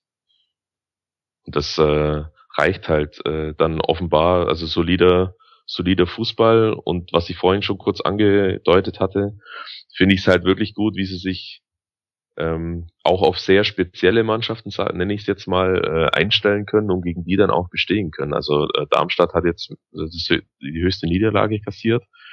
Das ist ja die Mannschaft, die mit Abstand den unkonventionellsten Fußball spielt in der Bundesliga. Ähm, davor hatten sie gegen äh, Leverkusen gut ausgesehen, gegen Stuttgart gewonnen. Das waren damals, also Stuttgart damals noch. Das sind alles Mannschaften, die ein bisschen aus der Reihe tanzen, was ihren, ihre Spielidee anbelangt. Und die Hertha bekommt es hin, äh, sich da sehr gut anzupassen und dem Gegner die Stärken dann, oder der, dem Gegner der Stärken zu berauben. Und das finde ich schon, das finde ich dann wirklich gut. Und das ist ja dann am Schluss auch eine Trainersache. Sie können vor allem auch das Spiel besser entschleunigen als die meisten anderen Mannschaften. Ähm, sie haben einerseits so eine sehr gute raumorientierte Defensive, aber auch halt ein Ballbesitzspiel, das so ein bisschen an Gladbach unter frühen Favre-Zeiten erinnert, das halt sehr viel in der Abwehr lang geht, aber was den Gegner dann auch zwingt zu reagieren. Das funktioniert dann gerade bei Führung sehr gut, wenn man den Gegner dann rauslocken kann und dann zwei, drei schnelle Pässe spielt. Ich möchte aber noch ein bisschen vielleicht diesen Höhenflug relativieren weil es einfach so ist, dass Hertha BSC momentan die Mannschaft ist, die ein so affenartig ähm, gute Chancenverwertung hat. Es ist tatsächlich so, es gibt keine Mannschaft in der Liga, die sich weniger Torschüsse erarbeitet hat als Hertha. Die sind letzter bei Torschüssen. Und haben daraus halt, ähm, wie viele Tore, ich muss kurz nachschlagen, 24 Tore gemacht, womit sie halt im oberen Mittelfeld sind. Und ich weiß halt nicht, ob du so eine Chancenverwertung über das ganze Saison hinweg durchziehen kannst. Mhm. Ich habe jetzt auch nochmal nachgeschlagen, also dass die These mit der fittesten oder eine der fittesten Ligen der Bundesliga ähm, ist zumindest jetzt an der Laufleistung nicht zu sehen. Laufen 114 Kilometer, ähm, was auch der Durchschnitt aller Mannschaften der Bundesliga ist, also in dem Bereich eher durchschnittlich, wenn man das als Fitness festmachen will. Das heißt, ähm, Tobi zweifelt jetzt schon so ein bisschen an der Nachhaltigkeit dieser, ähm, dieses äh, derzeitigen Aufschwungs der Hertha ist jetzt auch nicht allzu schwierig zu sagen, naja, also dass es Platz drei wird, da müssten sie schon wahnsinnig, also da müsste jetzt wirklich in der Rückrunde alles klappen. Ähm, wo, Was halt unwahrscheinlich ist, wenn schon in der Hinrunde alles geklappt hat. Sorry, dass ich dich da unterbreche, aber. Ach, ganz genau. Ja, gut, Jungs, dann müssen wir jetzt einfach, okay, also wir, wir streichen quasi unsere furchtbar schlechten Prognosen aus der Saisonvorschau, wo wir gesagt haben, äh, Platz 14, 15 und 17. Und ich möchte aber auch nochmal sagen, die Hörer auf Platz 16. Also, ähm, ähm, also gerade die Hertha-Fans gehen mir bei Twitter schon ein bisschen auf den Zeiger gerade, wie sie sich dafür feiern. Ähm, ist, seid doch mal lieber dankbar, dass wir uns mit unseren Prognosen noch danach auseinandersetzen und dass wir nicht gesagt haben, naja, die erwarten wir tendenziell ein bisschen schwächer und ohne uns festzulegen. Egal, aber jetzt legen wir uns nochmal fest. um das Ganze noch schlimmer zu machen. Wo läuft denn die Hertha ein? Ähm, internationales Geschäft, Tobi? Ähm, nein, ähm, glaube ich nicht, weil sie mit Gladbach, Leverkusen und Wolfsburg, na gut, vielleicht Sechster dann, aber Gladbach, Leverkusen und Wolfsburg werden auf jeden Fall noch vorbeiziehen. Über Schalke müssen wir noch mal kurz reden. Aber ich sehe auch Mainz und Hamburg die Saison relativ stark. Ähm, von daher wird, glaube ich, eng dann doch für ähm, höchstens Europa League. Champions League auf jeden Fall nicht. Stefan? Ich sag Neunter. Ah, siehst du, der, der, Stefan hat gelernt aus der Saisonvorschau. Hier im Rasenfunk wird äh, exakt getippt. Sehr gut, du sagst Neunter. Ähm, und ich sag an der Stelle auch, ähm, ja, Achter, glaube ich. Ich glaube, dass äh, eins der Teams, äh, Mainz, Hamburg, ähm, sich noch davor schiebt und Schalke sehe ich auch weiter vorne. Ähm, da, über Schalke reden wir ja noch. Gut, jetzt haben wir unsere ähm, Tipps geupdatet und werden wiederum dann wahrscheinlich zum 34. Spieltag nochmal eine Folge machen müssen, wo wir dann wieder zu Kreuze kriechen und Pardadei zum Einzug ins internationale Geschäft gratulieren. Ähm, soll es so sein? Wir werden es, ähm, wir werden es sehen. Lasst uns aber auch noch über Darmstadt sprechen. Da waren alle Beteiligten nicht so arg kreativ vor der Saison. Ähm, Tobi mit Platz 17, aber glaube ich eher, weil du den HSV auf 18 setzen wolltest. ja. Wenn ich mich richtig erinnere. Und äh, Stefan, die Hörer und ich haben sie alle auf Platz 18. Jetzt stehen sie nach 16 Spielen auf Platz 12. Also zumindest jetzt zur Halbzeit deutlich drüber. Aber die Frage ist, wie nachhaltig ist diese Entwicklung? Tobi, du hast den Darmstadt Watch erfunden in der Hinrunde. Erklär uns nochmal kurz, um was es da geht und was hat denn der jetzt für das Spiel gegen die Hertha ergeben? Ähm, der Darmstadt Watch sagt ähm, dir, was für eine Passgenauigkeit Darmstadt hatte und ähm, wie hoch die Quote langer Bälle ist. Man muss dazu sagen, in der Bundesliga liegt die Passquote normalerweise irgendwo zwischen 75, äh, zwischen 70 und 85 bei den meisten Teams so 60 bis 70 ist dann schon schwach.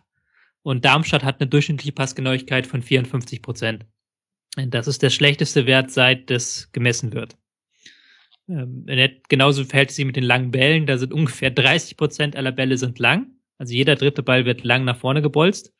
Das ist auch der schwächste Wert, seit es das gibt. Aber ich muss jetzt auch, auch nochmal Abbitte leisten. Wie du im Hertha-Segment muss ich jetzt hier im Darmstadt-Segment ein bisschen Abbitte leisten. Ich habe sie ja auch in der Saisonvorschau relativ hart angegangen. Hab halt gesagt, das ist Fußball, der gehört eigentlich nicht in die erste Liga, das ist Kreisklassenfußball. Ich, sehe ich teilweise immer noch so, aber ich muss halt sagen, es hat doch seine Daseinsberechtigung, einfach weil es doch was anderes ist als der normale Standardkram. Und ähm, weil sie dieses lange nach vorne bolzen, dann den zweiten Ball gewinnen, dann den Freistoß schinden, halt diese ganzen ekelhaften Dinge, die machen sie aber mit so einer Hingabe und auch mit so einer Perfektion, dass das selbst mir, ähm, der diesen Fußball nichts anfangen kann, zumindest ein bisschen Respekt ein ähm, abfordert. Und es funktioniert ja auch. Die Gegner äh, haben sich immer noch nicht darauf eingestellt. Also die haben immer noch Riesenprobleme damit, dass eine Mannschaft einfach nicht mit dem Ball spielen will, sondern ihn sofort nach vorne bolzt. Ähm, damit kommt so gut wie niemand klar und damit schaffen, holen sie sich auch die Punkte gegen Teams, die damit völlig überfordert sind. Die halt im Mittelfeldpressing darauf lauern, dass da jetzt ein Ball ins Mittelfeld gespielt bekommt. Aber es kommt kein Ball ins Mittelfeld, weil das Darmstadt einfach nicht macht.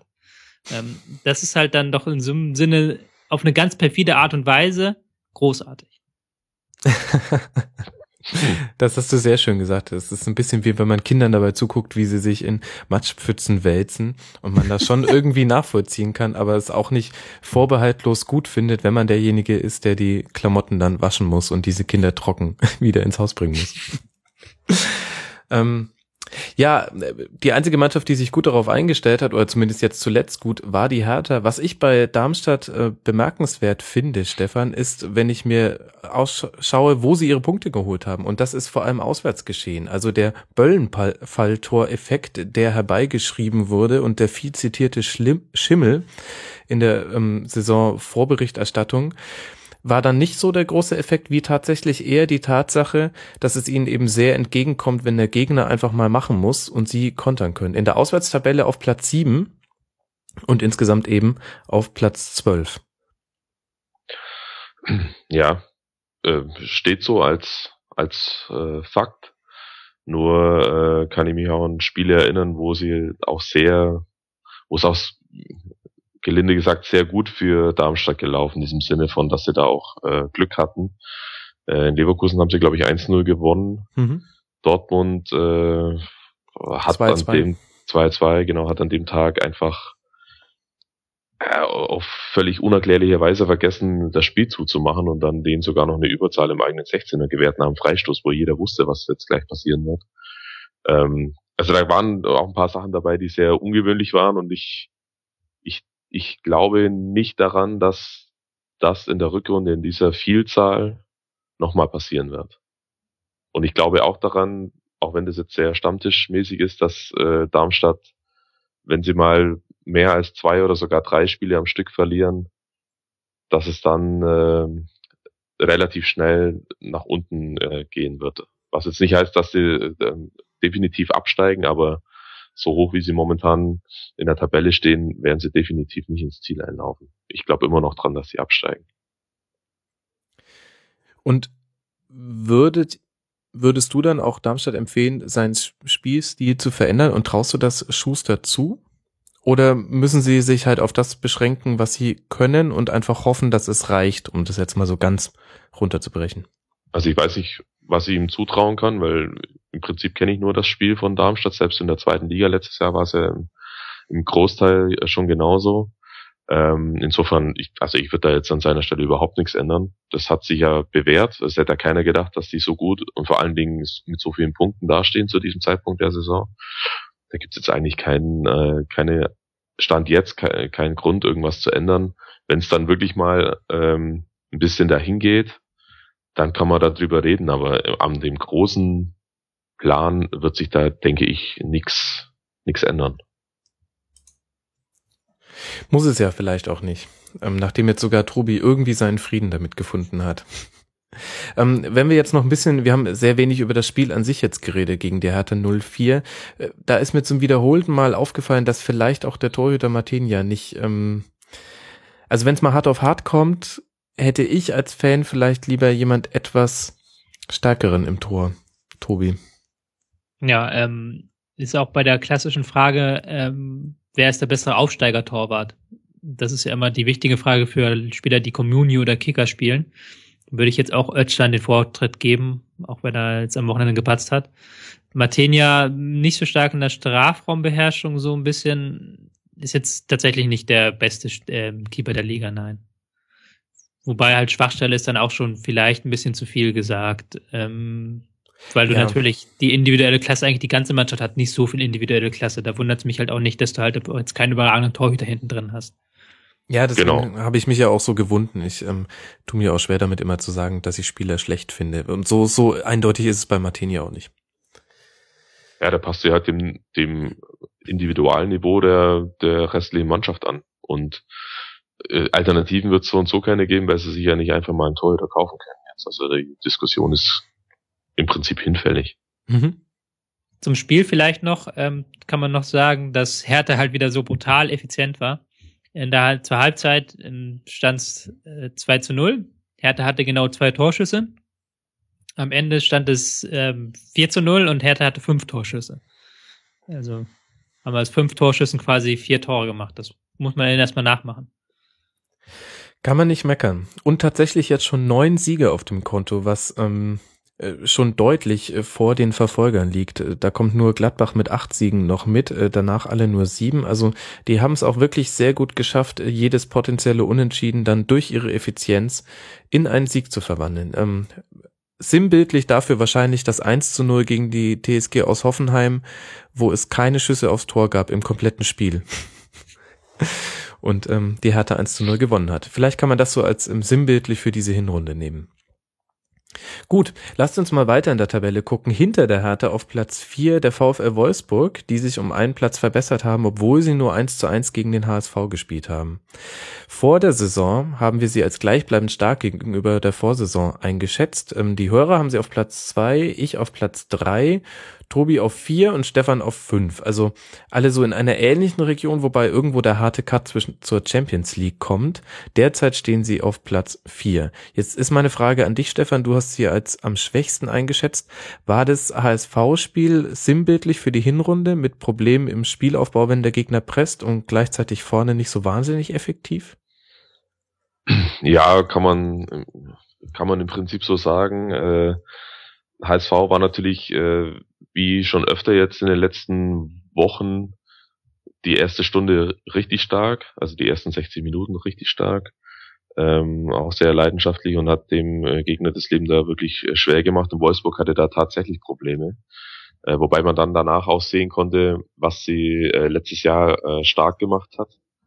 Und wenn das dann wieder ins, wenn die Abläufe dann wieder besser passen und es dann auch als, als Mannschaft wieder besser ins Laufen kommt, dann ist die Mannschaft auch immer noch gut genug, dann die Champions League zu, äh, zu erreichen. Ich habe allerdings bei der Saisonprognose damals äh, im Blick gehabt, dass äh, De Bruyne dann bald den Verein wechseln wird.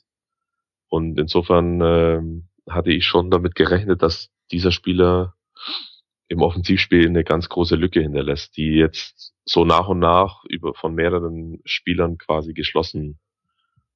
Das war wahrscheinlich auch der Plan der, der der Macher in Wolfsburg. Aber das dauert halt und irgendwie habe ich ein Problem noch, also ich persönlich jetzt, und das ist, ähm, ich werde mit Bastos komme ich irgendwie nicht so wirklich klar, weil ich schon das Gefühl habe, dass die Mannschaft an sich eine Kombinationsmannschaft ist, die die im 16er dann nochmal einen Ball querlegen, so wie neulich da bei diesem Tor gegen United war es, glaube ich, in der Champions mhm. League. Mhm. Ja. Ähm, und da ist, da passt er eigentlich nicht hin. Ich finde, dass er ein ein unglaublicher Killer im 16er ist. Auch Bälle direkt zu nehmen, so was er nicht, nicht, nicht jeder macht. Also viele nehmen ja noch einen zweiten Kontakt mit, aber er macht dann mit dem ersten gut weg oder, oder hat einen tollen Kopfball und so. Das finde ich alles super, aber irgendwie wirkt dieser Spieler für mich in der Mannschaft immer noch wie so ein, so eher geduldet als, äh, ja, ist so ein Gefühl. Also würde ich jetzt mhm. auch an, an Zahlen oder so gar nicht festmachen können, aber irgendwie habe ich das immer das Gefühl, der, der, passt da irgendwie nicht dazu. Wenn da jetzt so ein, nur mal angenommen, jetzt, wenn da jetzt so ein Klose da vorne stünde, dann würden die da, da würden die da richtig, richtig Fußball spielen. Und so spielen sie Fußball und irgendwann flanken sie dann. Das stimmt. Einerseits hast du recht, natürlich, würde ich behaupten, ähm, würde dir aber auch ein bisschen widersprechen weil ähm, Wolfsburg halt nicht so gut durchs Zentrum spielt wie jetzt zum Beispiel der BVB, sondern die halt auch immer den Weg nach außen suchen und dann die Flanke brauchen. Und das hat man so ein bisschen in der ersten Stunde gesehen am Wochenende, wo DOS halt nicht auf dem Platz stand, dass es dann entweder zu klein-klein wird oder dass sie dann auch nicht die Lösung finden. Und ähm, wenn dann niemand vorne drin ist, der die Flanke verwerten kann, hat Wolfsburg ein großes Problem. Ist natürlich einerseits wieder so ein Henne- und Ei-Problem. Dann vielleicht ist schlagen sie so viele Flanken, weil sie von Dost abhängig sind oder ähm, ist Dost der ähm, Grund, warum sie so viele Flanken oder schlagen sie an für sich viele Flanken und Dost ist halt vorne drin. Mhm. Das ist halt so die Frage. Es wäre natürlich schöner, wenn sie ein besseres Zentrumsspiel haben, haben sie aber im Moment nicht, glaube ich. Und deswegen sind sie halt so von diesen Flanken abhängig. Und die kann halt nur Dost so reinmachen, wie Dost sie reinmacht. Und dann haben wir zwei Personalien, die man jetzt auch anhand des HSV-Spiels ein bisschen beleuchten kann zumindest. Ähm, wir bekommen eigentlich immer, wenn wir über Wolfsburg sprechen, die Frage nach André Schürle, Stefan. Äh, und die Frage genau ist jetzt? Wie bewertet ihr André Schürle? Ach so, okay. Ähm, ja, immer noch schwierig. Also eigentlich hätte ich schon gedacht, dass er sich deutlich verbessert zeigt, nachdem er jetzt eine, eine, eine ganze Vorbereitung hatte und die Mannschaft kennt und weiß, wie gespielt wird und sich auch wieder akklimatisieren konnte in der Bundesliga. Ich war damals bei seinem ersten Spiel nach der Rückkehr äh, im Winter gegen Hoffenheim äh, im Stadion. Da hat er nach äh, acht Minuten ein Tor vorbereitet, indem er an die Latte geschossen hat. Da dachten alle, oh, jetzt geht's hier äh, richtig ab und dann kam ein halbes Jahr im Prinzip fast gar nichts mehr. Und jetzt ist es besser, aber es ist halt immer noch nicht das, was man sich eigentlich erwarten darf von einem, von einem Spieler mit dieser, mit diesen, mit diesen Qualitäten, die er ja äh, durchaus mitbringt. Äh, ich bin schon ein bisschen ähm, enttäuscht immer noch, wie er, wie er sich gibt, wie er spielt, äh, ab und zu mal alle drei Wochen ein ordentliches Spiel oder ein gutes Spiel äh, zu absolvieren, das reicht halt auf Dauer nicht. Auch in Wolfsburg nicht. Oder gerade in Wolfsburg nicht, wenn mit dem mhm. Anspruch, äh, jedes Jahr Champions League zu spielen. Das ist dann halt zu wenig.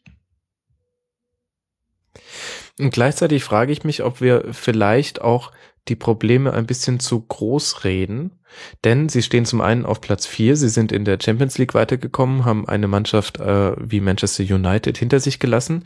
Und wenn ich mir angucke, gegen wen sie Punkte liegen gelassen haben, dann wird das Problem eigentlich relativ offensichtlich. Sie haben Punkte liegen gelassen gegen Bayern, Gladbach und Dortmund, das sind die Mannschaften, die vor ihnen stehen, beziehungsweise ähm, in unmittelbarer Nachbarschaft und dann gegen Köln, Ingolstadt, Hannover und Mainz.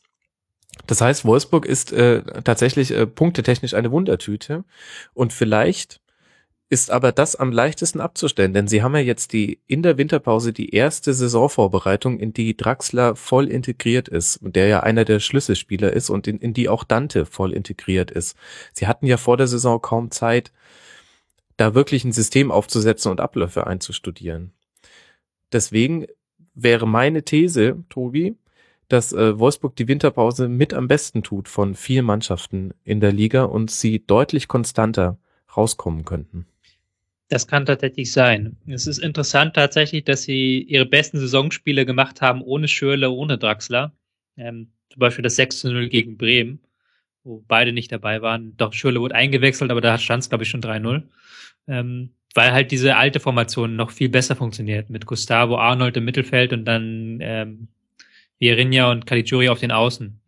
Und ich glaube, wenn man da Draxler nochmal so richtig Zeit gibt, sich da reinzufinden und vielleicht auch eine Rolle für ihn erfindet, genauso bei Schürle, der halt diese Flankenrolle, die eigentlich bei Wolfsburg gefragt ist, kann er nicht ausfüllen. Er ist kein Spieler, der gute Flanken schlägt. Er muss eigentlich mit Geschwindigkeit reinkommen, ist aber auch eine Rolle, die es eigentlich nicht so gibt bei ähm, Wolfsburg. Es wird vor allen Dingen dann jetzt nochmal der Härtetest sein für ähm, Hacking, ob er es schafft, Rollen zu erfinden, in die seine Spieler alle reinpassen. Da werden wir mal sehen. Es kann gut sein, dass, wie du sagst, dass sie da besser zurückkommen aus der mhm. Winterpause. Jetzt habe ich wieder eine Prognose abgegeben, habe ich gemerkt. Naja, ähm, ich kann ja damit umgehen, halbwegs zumindest. Ähm, lasst mal noch über den HSV sprechen. Ähm, vor der Saison haben wir ihn als gleichbleibend stark gegenüber der Vorsaison eingeschätzt, was aber eher eine Beleidigung war, denn ein Kompliment, wenn man sich an die Vorsaison erinnert. Ähm, ich hatte sie auf Platz 14, die Hörer auf Platz 15, Stefan auf 16 und Tobi hat sie aus purer Boshaftigkeit, unterstelle ich ihm, auf Platz 18 getippt. Jetzt in der Zwischenbilanz, wir reden noch nicht von der Endtabelle, ich möchte da mehrfach darauf hinweisen, aber in der Zwischenbilanz sieht es ja wesentlich besser aus. Platz 9 mit 22 Punkten. Tobi, du hast ähm, als erstes die Möglichkeit äh, zu sagen, was der HSV, wo hat er dich überrascht, was hat er besser gemacht, was du ihnen nicht zugetraut hättest? Ich möchte sagen, wenn der HSV jetzt alle Spiele verliert, können sie noch letzter werden. Ja. Vielleicht habe ich ja doch noch recht. Ist das jetzt eine neue Prognose? Dann habe ich nämlich doch einen neuen Sendungstitel. Oh Gott, oh Gott, nein. nein. Um Gottes Willen, nein. Ich muss Abbitte leisten, total. Ich habe mich ein bisschen von den Vorjahresleistungen ähm, und auch von den Anfangssaisonleistungen blenden lassen. Pokalspiel war ja richtig schwach. Und mhm, dann auch gegen, gegen Bayern Katzers hat man. Jena war das, ne? Genau, ist man ausgeschieden, hat man auch nicht gut gespielt. Und dann gegen Bayern auch nicht. Hab halt gedacht, okay, die Ballbesitzprobleme, die bleiben halt da, aber dann hat man mit Aaron Hunt eine sehr gute Verstärkung gemacht. Hat jetzt zum ersten Mal, ich würde sagen, seit einem halben Jahrzehnt wieder ein gutes Mittelfeld tatsächlich, das auch spielerisch ein paar Akzente setzen kann. Gar nicht so sehr aus taktischer Sicht ist das gar nicht so sehr überragend, da stimmen auch die Mechanismen oft nicht, aber da geht halt auch viel dann über individuelle Klasse. Wenn du natürlich ähm, Jung, Ekdal, Holtby, Hunt, Diaz hast, das sind alles Spieler, die können mit dem Ball umgehen. Und das zweite, wo ich halt auch ähm, Labadia total unterschätzt habe, ähm, sie spielen gutes Pressing. Also sie spielen wirklich ein gutes Angriffspressing. Oft, wie Stefan vorher gesagt hat, zwar nur für 60 Minuten, aber da dann wirklich mit Vollgas rauf, mit guten Mechanismen, mit einer guten Absicherung dahinter auch. Und damit können sie halt natürlich viele Gegner in der Liga ärgern. Jetzt auch äh, haben sie es bei Wolfsburg wieder sehr gut geschafft. Und da muss ich dann halt auch sagen, Entschuldigung, Labadia, dass ich dich so schlecht eingeschätzt habe, weil das ja auch eigentlich etwas ist, hat er auch schon in der Vergangenheit ab und zu gut hinbekommen. Und es klappt jetzt auch wieder sehr gut mit dem Pressing. Mhm. Jetzt hast du aber auch schon angesprochen, dass es die ersten 60 Minuten gut klappt. Dasselbe hat Stefan vorhin auch schon gesagt und unser Hörer Saure Hefe 1887 hat auch genau diese Frage gestellt. Ähm, Stefan, warum, warum reicht der Tank nur für 60 Minuten? Ist das vollkommen normal, weil da so ein läuferischer Aufwand dahinter steht oder ist es bemerkenswert, dass das Labadier anscheinend eher Wert darauf legen musste, in der Vorbereitung sowas einzustudieren, denn auf Fitness? Boah, das, keine Ahnung, das kann ich jetzt, äh, kann man jetzt, weiß ich nicht, seriös glaube ich nicht so beantworten. Ich meine mich zu erinnern, dass in der Phase so um die 70. Minute gegen Dortmund war es, glaube ich, so, dass sie fast vier Kilometer oder fünf sogar äh, mehr gelaufen sind zu diesem Zeitpunkt als der Gegner. Mhm. Was ja an und für sich schon äh, äh, echt sehr überraschend ist. Ähm, aber danach konnte man das halt wirklich äh, sehen, wie die von Minute zu Minute alle in ihren Aktionen und auch im Kopf vor allen Dingen langsamer wurden. Und äh, Adler hat das super gehalten. Und wenn das erste Tor von Aubameyang nicht in der 80. fällt, sondern fünf Minuten vorher, mhm. dann wird's auch mit bei, bei 3-0 Vorsprung nochmal eng. Aber ähm, also das weiß ich nicht, das würde ich jetzt so mich nicht trauen, dazu was zu sagen. Äh, was allerdings, was man deutlich sehen kann, ist, dass aus diesem Haufen, der der, der HSV letztes Jahr war, zum, also ein paar Spieltage vor Saisonschluss und vielleicht sogar auch noch ganz am Ende, wenn die hatten auch das vorletzte Spiel in Stuttgart, äh, sang- und klanglos 1 zu 2 verloren, da waren sie ja dann quasi schon abgestiegen. Ähm, da hat es Labadia halt wirklich geschafft, äh, eine, eine, ein Kollektiv draus zu machen, also auch so eine Art Wir-Gefühl nochmal zu, zu, äh, zu transportieren. Und äh, das macht, glaube ich, schon relativ viel aus, weil die Spieler an sich waren ja letztes Jahr für sich genommen jetzt auch nicht so schlecht, dass sie 16., 17. oder sogar 18. werden hätte, hätten werden müssen. Ähm, und jetzt kommt jeder Einzelne besser zur Geltung und es liegt halt auch daran, dass sie untereinander einfach äh, offenbar wieder besser miteinander klarkommen, was dann im Umkehrschluss auch heißt, dass sie die richtigen Leute dann nicht nur gekauft, sondern auch abgegeben haben. Mhm. Und ähm, wenn man sich schwer tut, die Fitnessfrage zu beantworten, finde ich auch ein bisschen schwierig. Dann kann man aber zumindest sich die Frage stellen, Tobi, ob Bruno Labbadia nicht tendenziell ein bisschen zu spät wechselt. Jetzt ähm, als Beispiel, jetzt gegen Wolfsburg hat er erst beim Stand von 1 zu 1 in der 81. Minute angefangen zu wechseln. Ich fand, es war schon deutlich zu sehen, wie, wie vorher die Mannschaft abgebaut hat. Es lag eher an der ineffizienten Chancenverwertung der Wolfsburger, dass es nur eins zu eins stand zum Zeitpunkt der Auswechslung. Wäre das ein Hebel, wo Labadier ansetzen müsste?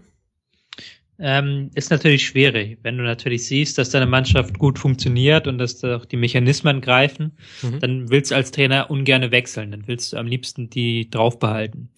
Ich habe das, mir ist das jetzt noch nicht so aufgefallen, dass Labadier zu spät wechselt, aber es kann natürlich sein. Also es ist natürlich ein interessanter Punkt auch. Er ist jetzt auch kein Trainer, der ähm, mittendrin das, das System umstellt und dann versucht darüber was zu reißen, sondern wahrscheinlich eher in den letzten Minuten, um ein bisschen Ruhe ins Spiel reinzubringen, die Wechsel nutzt. Hätte man jetzt am Wochenende, hast du recht, hätte man einfach auch zwei, drei Wechsel früher vielleicht machen können. Mhm.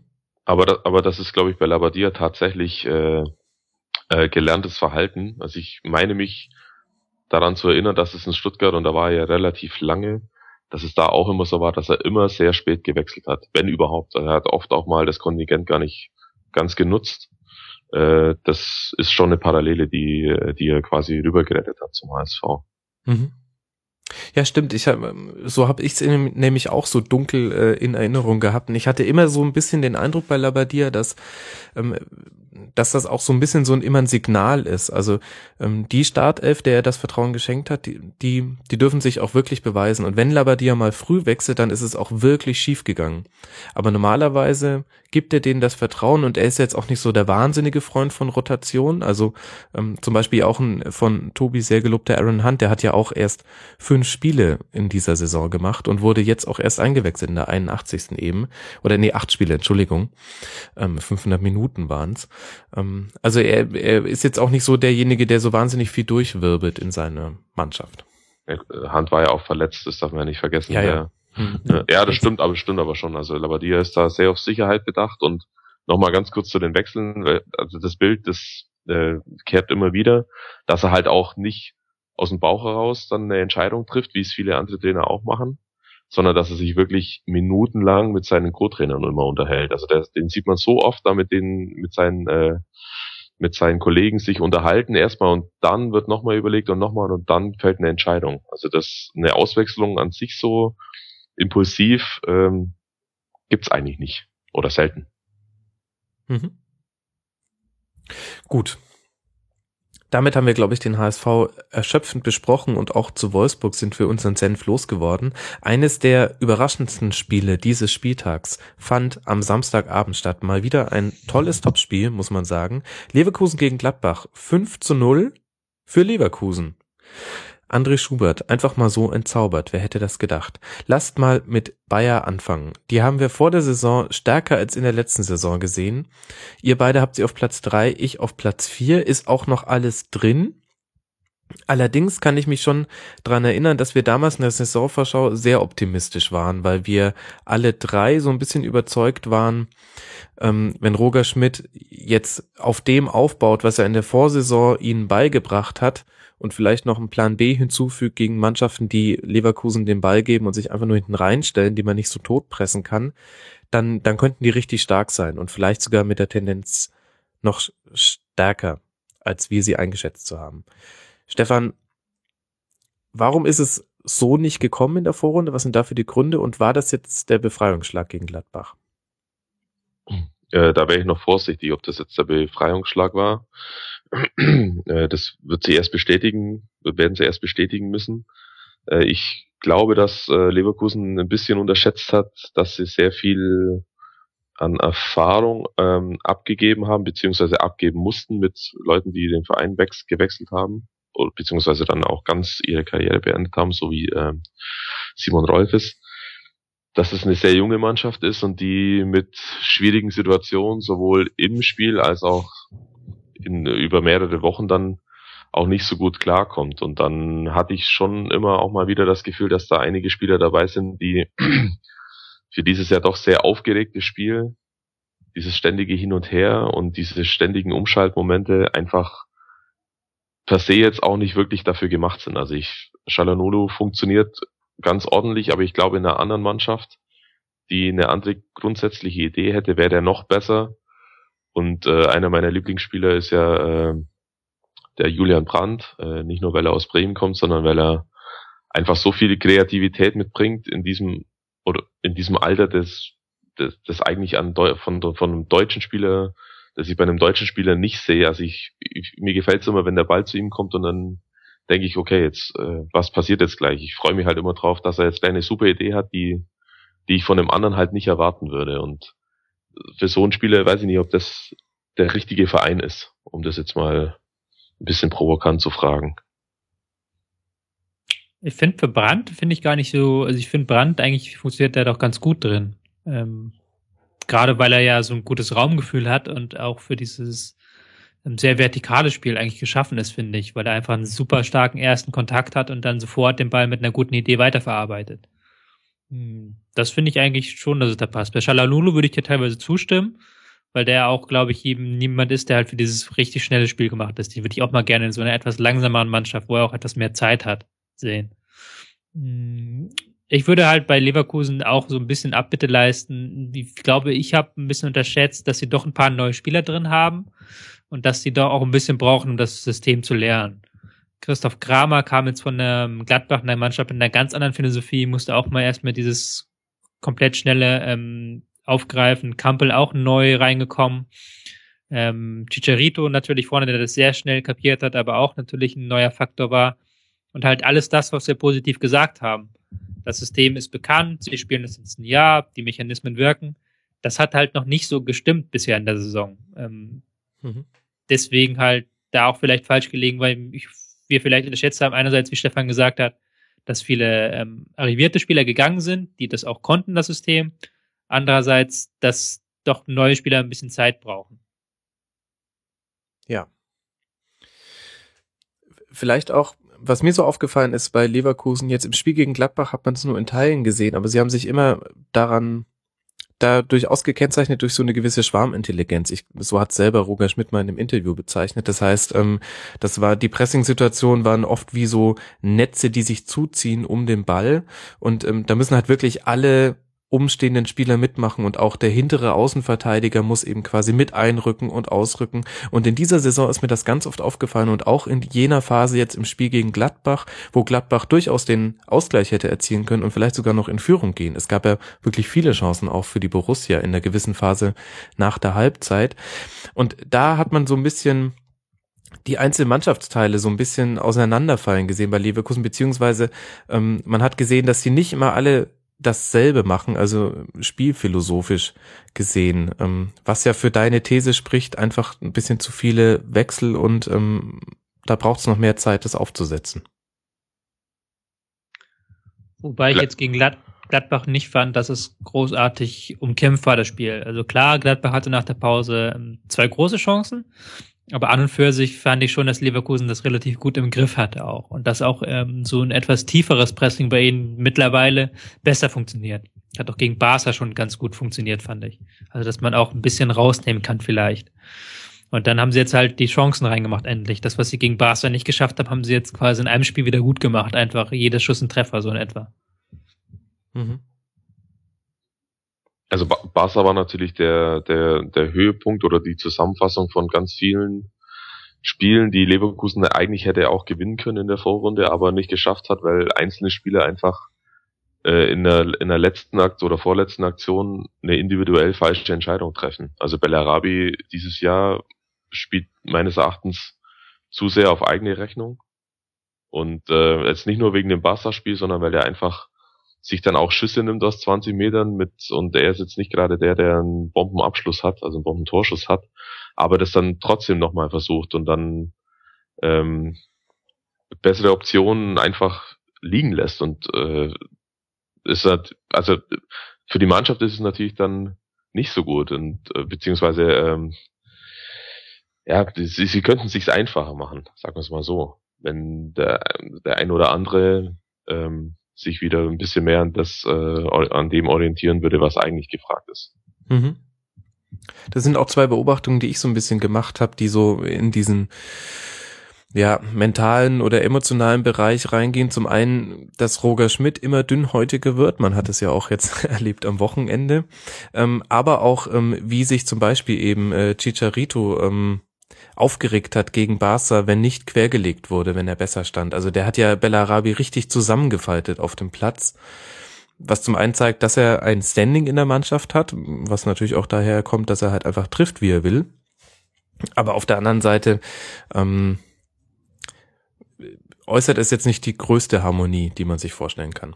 Wobei ich das wieder so ein bisschen aufgebauscht finde auch. Ich finde, wenn es dann halt tatsächlich, es war 89. Minute, es ging um das Weiterkommen. Bellarabi hat wirklich eine doofe Aktion gemacht, also der hätte wirklich rüberschieben müssen. Und wenn sich dann der Stürmer aufregt, dann finde ich, das ist, muss jetzt nicht dafür sprechen, dass es in der Mannschaft nicht stimmt, sondern mhm. einfach, dass der Stürmer wirklich bei der Sache ist und dass er das Tor machen will. Ja, okay. Das ja, sehe seh ich auch so. Also vielleicht zu Bellarabi nochmal noch mal ganz kurz, es soll jetzt nicht heißen, dass der da ein Ego-Zocker ist, aber man muss halt auch, also vielleicht dann so sehen, da geht eine wie Son weg, der ja auch, wenn er am Ball gekommen ist, auch gerne eher aufs Tor geschossen hat, als dann äh, den Ball nochmal Gewinn bringt, weiter zu, weiter zu spielen. Und so eine Lücke füllt man dann halt vielleicht auch. Und dann nimmt man sich mal einen Schuss mehr oder zwei und dann sieht's halt dann auch dementsprechend so aus, als ob ich, jetzt, vorher hatte ich drei Torschüsse pro Spiel und jetzt sind es auf einmal sechs. Also ne, nicht das äh, komplett falsch verstehen. Bellarabi ist immer noch ein toller, toller Spieler und der mit Sicherheit ist da nicht seine Ego-Schiene fährt, aber ab und zu hat das halt meines Erachtens übertrieben, unabhängig von dem Spiel gegen Barcelona neulich. Nee, du hast aber auch vollkommen recht. Bellarabi hat eine relativ schwache Entscheidungsfindung. Das ist nun mal leider so. Das ist seine Schwäche. Also ich mhm. würde das gar nicht als, als Ego bezeichnen, sondern einfach in Situationen, wo er passen müsste, schießt er und in Situationen, wo er schießen müsste, passt er so in etwa. Und in guten Zeiten kann das halt wettmachen, weil er einfach vier Spiele austribbelt und dann das einfach ähm, dann frei vom Tor ist. Aber wenn er jetzt halt im Moment nicht diese Riesenform hat, dann fällt das natürlich sofort auf, dass er Schüsse nimmt, die er nicht nehmen sollte und dass er Pässe spielt, die er nicht spielen sollte. Mhm. Gut auch, dass ihr mich da so eingebremst habt. Da habt ihr wahrscheinlich schon recht. Das habe ich äh, überbewertet. Ich werde es aber genau im Blick haben. Insgesamt muss man aber sagen, jetzt mit diesem wichtigen Sieg ähm, hat es Leverkusen geschafft, immerhin auf Platz 6 vorzukommen und sich an Gladbach ranzusaugen, dadurch, dass man ihnen die Punkte nicht gegeben hat. Sehr praktisch. Jetzt noch auswärts gegen den FC Ingolstadt. Und dann geht's in die Winterpause. Und was man vielleicht auch noch zumindest kurz erwähnt haben sollte, ähm, hatten auch ganz schön Pech, dass Aranguiz sich die Achillessehne gerissen hat. Ähm, der, glaube ich, so von der defensiven Stabilität her und vom Umschaltspiel her der Königstransfer war neben Kramer. Ähm, nicht so ganz gut gelaufen. Aber im Detail bespreche ich das dann im Rasenfunk Royal. Lasst mal noch über Gladbach sprechen. Vor der Saison haben wir sie getippt als tendenziell schlechter als gegenüber der Vorsaison. Ähm, da waren wir uns ein bisschen uneinig, denn Stefan hat sie auf Platz zwei getippt ähm, die Hörer und ich auf Platz 5 und Tobi auf Platz 6. Ähm, Zwischenstand ist jetzt Platz 5, da wird sich aber, glaube ich, noch viel verändern. Aber Gladbach ist eines der interessantesten Teams, wenn man einfach mal nur sieht, welche Dynamiken innerhalb einer Hinrunde auch nur greifen können. War jetzt die erste Niederlage, seitdem André Schubert im Amt ist. Tobi, woran hat es denn jetzt in diesem konkreten Spiel gelegen? In diesem konkreten Spiel haben halt diese Mannorientierung, die halt sehr stark ähm, für Schubert stehen, die er sehr stark eingebracht hat, haben nicht funktioniert. Ist auch gegen Leverkusen immer ein bisschen riskant, wenn du natürlich vorne dann die eins gegen äh, eins Duelle suchst, weil sie Leverkusen sich da sehr gut lösen kann und auch sehr gut rausspielen kann. Und Ballbesitzspiel war jetzt in diesem Spiel auch nicht so besonders gut. War halt eigentlich so ein gebrauchter Nachmittag, wo halt alles, was sonst funktioniert, hatte halt überhaupt nicht funktioniert. Ähm, hatten auch nur sechs Torschüsse, was glaube ich Saison schlecht, schlechteste Saisonwert ist. Ähm, da kannst du dann schon sehen, dass halt auch ähm, Gladbach das nicht so leicht wegstecken kann.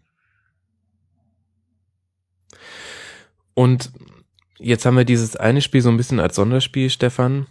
Insgesamt, ähm, wie würdest du die Veränderungen unter Schubert bewerten? Ja, grundsätzlich natürlich äh, positiv, das ist ja klar. Ich will dazu noch ganz kurz anmerken, dass ich ja eigentlich äh, spaßigerweise Klapper als Meister getippt hatte zuerst. Und dann habe ich mich ja noch umentschieden, habe sie auf Platz zwei, meine ich, getippt. Hm. Äh, und dann ist alles anders gekommen. ähm, Favre, der für mich auch äh, der, der, der Trainer des Jahres war, ähm, war nach, glaube ich, fünf Spielen weg. Ähm, und für mich ist es bis heute auch immer noch ein Mysterium, was da wirklich die, die Gründe dafür waren und wie die Mannschaft dann mit einem äh, Spiel gegen Augsburg dann aus dem Nichts auf einmal vier Tore, äh, gegen Augsburg damals auch aus dem Nichts vier Tore erzielen konnte und sich dann quasi in den, in den Lauf gespielt hat. Wobei ich bei Gladbach auch immer wieder Spiele dabei, äh, wobei da immer wieder Spiele dabei waren, die auch quasi Hop oder Top waren, die genauso gut in die andere Richtung hätten laufen können. Und Gladbach ist, glaube ich, jetzt gegen Leverkusen in der Bundesliga zum ersten Mal hinten gelegen unter Schubert. Ähm, also das zeigt auch, dass sie in den anderen Spielen quasi immer das, das sehr wichtige erste Tor äh, selbst erzielt haben, wenn sie denn gewonnen haben. Und da lässt sich dann natürlich auch ein bisschen einfacher, einfacher dann ausspielen und äh, gegen Bayern war es so, dass es eigentlich ja genauso gut 2 0 für die Bayern hätte stehen müssen und die aus vier Torschüssen äh, dreimal das Tor ins Tor treffen. Gegen Sevilla in der Champions League war es auch so, dass beim Stand von 0-0 Sevilla drei, vier Mal alleine vorm Torwart auftaucht und den Ball aber halt dann nicht macht. Und dann geht so ein Spiel sofort in die andere Richtung. Da war auch ein paar Mal ein bisschen Glück dabei.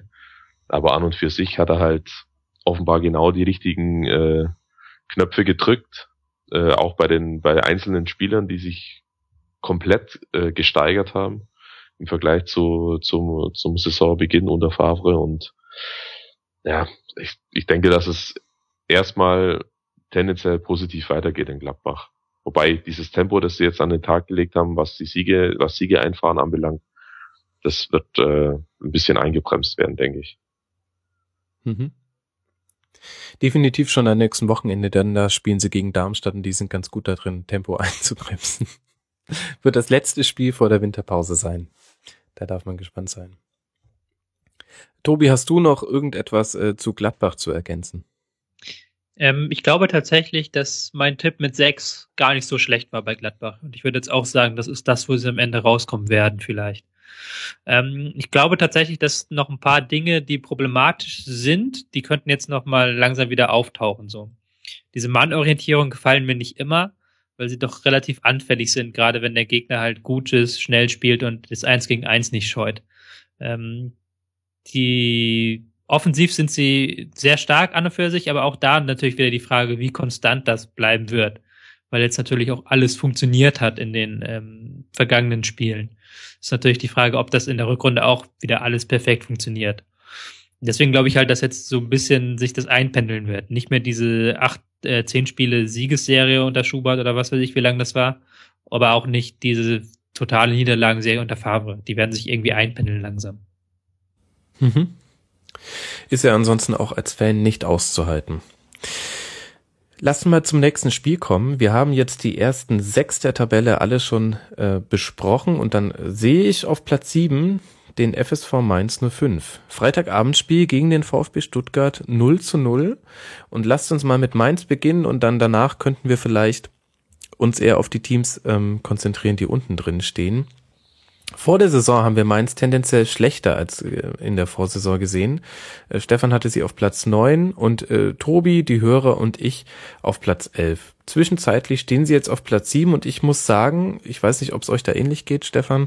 Ähm, für mich ist Mainz eins der Teams, das ich am schlechtesten einschätzen kann. Sowohl vor jedem Spiel als auch nach den Spielen.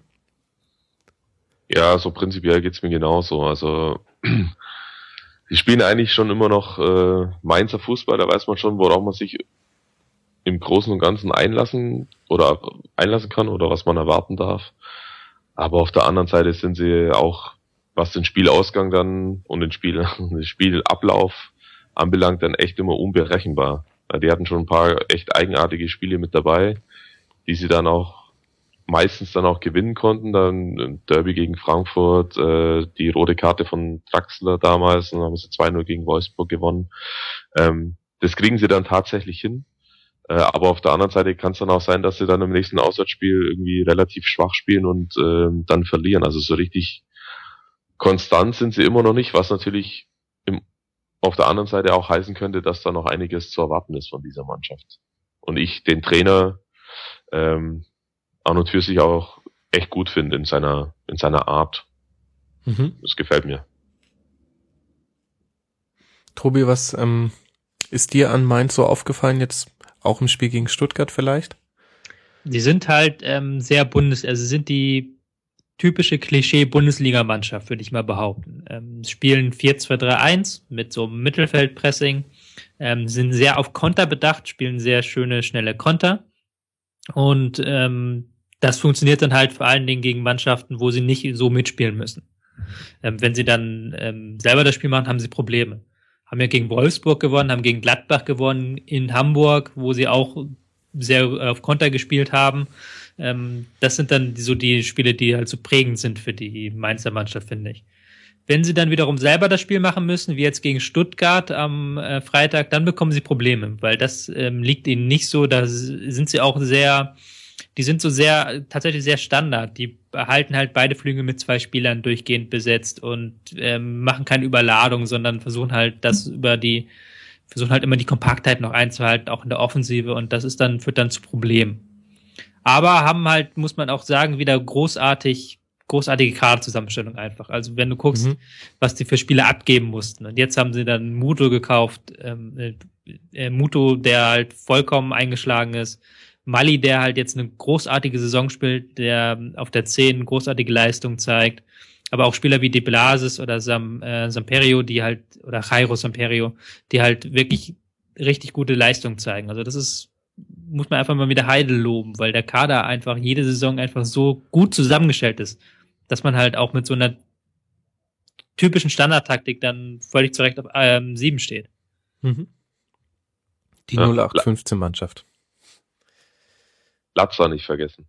Latza. Und, äh, und mein Lieblingsspieler Baumgartlinger. Toller Spieler. Warum dein Lieblingsspieler?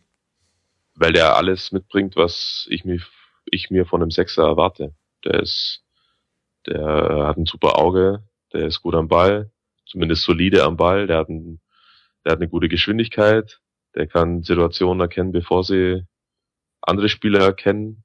Also er kann sehr gut antizipieren und äh, der ist körperlich sehr weit und der macht momentan Riesenschritte, finde ich. Und ich glaube auch nicht, dass der noch allzu lange in Mainz spielen wird. Ja, das waren einige gute Gründe. Da kann man dir nicht widersprechen. Da möchte auch ganz offensichtlich niemand widersprechen. Ähm, äh, dann lasst mal auf Stuttgart blicken und damit so ein bisschen ans Ende der Tabelle. Stuttgart durch das 0 zu 0 auf Platz 18 abgerutscht, was natürlich wesentlich mit den Ergebnissen auch noch der anderen Spiele zu tun hat. Da lagen wir wild daneben. Vor der Saison haben wir sie getippt auf den Plätze sieben, das war der Stefan, acht, das war der Tobi, neun, das waren die Hörer und zehn, das war ich. Das heißt, ich bin immer noch der Einäugige unter den Blinden. Ich habe sie am äh, schlechtesten eingeschätzt. Ich weiß nicht, wie du siehst, Stefan. Ich, ich finde, die komplette Hinrunde ist also Stuttgart hört nicht auf, eine Freak-Mannschaft zu sein. Also so wie es der HSV in den vergangenen beiden Spielzeiten war, ist es jetzt mit dem VfB. Sie haben sich auf eine klare Philosophie festgelegt. Sie haben eigentlich alles daran ausgerichtet, hatten aber noch das Problem, dass der Kader noch nicht zu 100 Prozent passend war. Da müssen noch Spieler gehen und eventuell noch ein paar kommen. Und dann hat es nicht funktioniert und irgendwann gab es jetzt so die Rolle rückwärts. Ist zumindest mein Gefühl. Stimmst du dem zu oder ist das vielleicht zu hart gesagt? Also ich kann auch Jürgen Kramny irgendwie nicht einschätzen. Nee, das, dem stimme ich eigentlich äh, vorbehaltlos zu. Äh, es ist, also beschissener hätte es eigentlich gar nicht laufen können aus Stuttgarter Sicht, wie es jetzt äh, gelaufen ist. Vom allerersten Spiel an. Ich behaupte immer noch, dass äh, dieses erste Spiel gegen Köln echt schon, da hat schon ordentlich geknackst beim einen oder anderen, weil das so frappierend äh, deutlich die Überlegenheit war damals und die, die Unfähigkeit, beste Chancen zu nutzen, dass sich ja dann die nächsten Spiele auch so weiter mit wie ein roter Faden mit durchgezogen hat und dann dem Trainer quasi mit jedem Spiel mehr, dass sie zwar eigentlich besser waren als der Gegner oder manchmal sogar deutlich besser als der Gegner, trotzdem das Ergebnis nicht einfahren konnten, dann geht natürlich die Argumentationsgrundlage immer mal wieder immer weiter flöten und irgendwann äh, folgen die die Spieler halt auch nicht. Und dann, wenn, wenn dann nur drei oder vier Spieler dabei sind, die in der Kabine äh, schon zu den Wortführern gehören, die dann irgendwann zu grübeln anfangen oder sogar schon umkippen im Sinne von, ich glaube da jetzt nicht mehr dran, dass es so, wie wir das hier vorhaben, funktioniert, dann passiert genau das, was jetzt hier passiert ist. Wie sich Zorniger dann äh, nach außen darstellt, finde ich jetzt erstmal noch zu vernachlässigen. Er muss die Spieler mitnehmen. Und die hätte er anders mitgenommen, wenn die das erste und vielleicht sogar das zweite Spiel in Hamburg dann, was beide absolut machbar gewesen wären zu gewinnen, wenn die das gewonnen hätten. Und dann würden wir jetzt hier nicht drüber reden, dass es schon wieder hin und her flippt wie äh, sonst in keinem anderen Verein und dass sie jetzt ihren Weg schon wieder verlassen auf eine gewisse Art, sondern dass es ja eigentlich ganz gut funktioniert. Also ich war von vornherein und das äh, hat auch meine, meine Einschätzung Platz 7 dann äh, veranlasst, der Meinung, dass ich war nicht unbedingt super glücklich damit für den VfB Stuttgart, dass sie sich auf eine Sache so total versteifen, was ihre Spielidee anbelangt. Mhm. Aber ich hatte schon das Gefühl, dass wenn sie das sauber machen und gut machen, ähm, was ich Zorniger zugetraut habe und immer noch zutraue im, im, äh, im Übrigen, ähm, dass das reicht für Bundesliga, dass das für Platz sieben oder acht und vielleicht sogar Platz sechs ausreicht. Aber es reicht offenbar nicht, beziehungsweise es kamen halt dann zwei, drei andere Sachen dazu, wie eben ein bisschen Pech und dann sehr viel eigenes Unvermögen. Also das hat ja dann mit Pech auch nichts mehr zu tun, wenn ich äh, eine der schlechtesten Großchancenverwertungen der, der aller 18 Bundesligisten habe. Dann stellt sich auch die Qualitätsfrage und so noch ein, äh, zum Abschluss vielleicht noch ein kleiner an, anderer kleiner Baustein dazu ist, dass dann halt auch Spieler, die von vornherein schon ein bisschen wie soll ich sagen, äh, äh, missmutig waren oder jetzt nicht immer, ja, widerwillig ist ein hartes Wort, aber äh, die eigentlich eher weg wollten, den Verein verlassen wollten, aber dann da bleiben mussten, in Anführungszeichen, dass die dann halt auch gar nicht mehr so funktionieren wie in der Endphase der letzten Saison. Das kommt dann natürlich noch erschwerend dazu und, und ein paar Verletzte halt. Also der Ginczek-Ausfall ist für das, was Stuttgart spielen wollte und für die, für die Mannschaft, äh, wenn der und Harnik ausfallen, dann ist das Pressing quasi tot. Dann kannst du mit, mit Werner und mit Didavi da liegen ja zwei Klassen dazwischen, behaupte ich mal, mhm. was, was allein das Pressing anbelangt. Und äh, dann wird's halt einfach schwierig. Ganz abgesehen von allen Problemen, die sie in der letzten Linie dann auch noch haben, an, an individueller Fehlleistung sozusagen. Aber da, da gibt es so viele Faktoren. Klar hat Zorniger dann am Anfang auch äh, die Absicherung nicht wirklich gut hinbe hinbekommen, das Durchdecken und so weiter. Da gab es viele Sachen, die nicht funktioniert haben und trotzdem waren sie in jedem, fast jedem Spiel manchmal wirklich haushoch überlegen. Also ja, und dann fehlt aber halt das Ergebnis.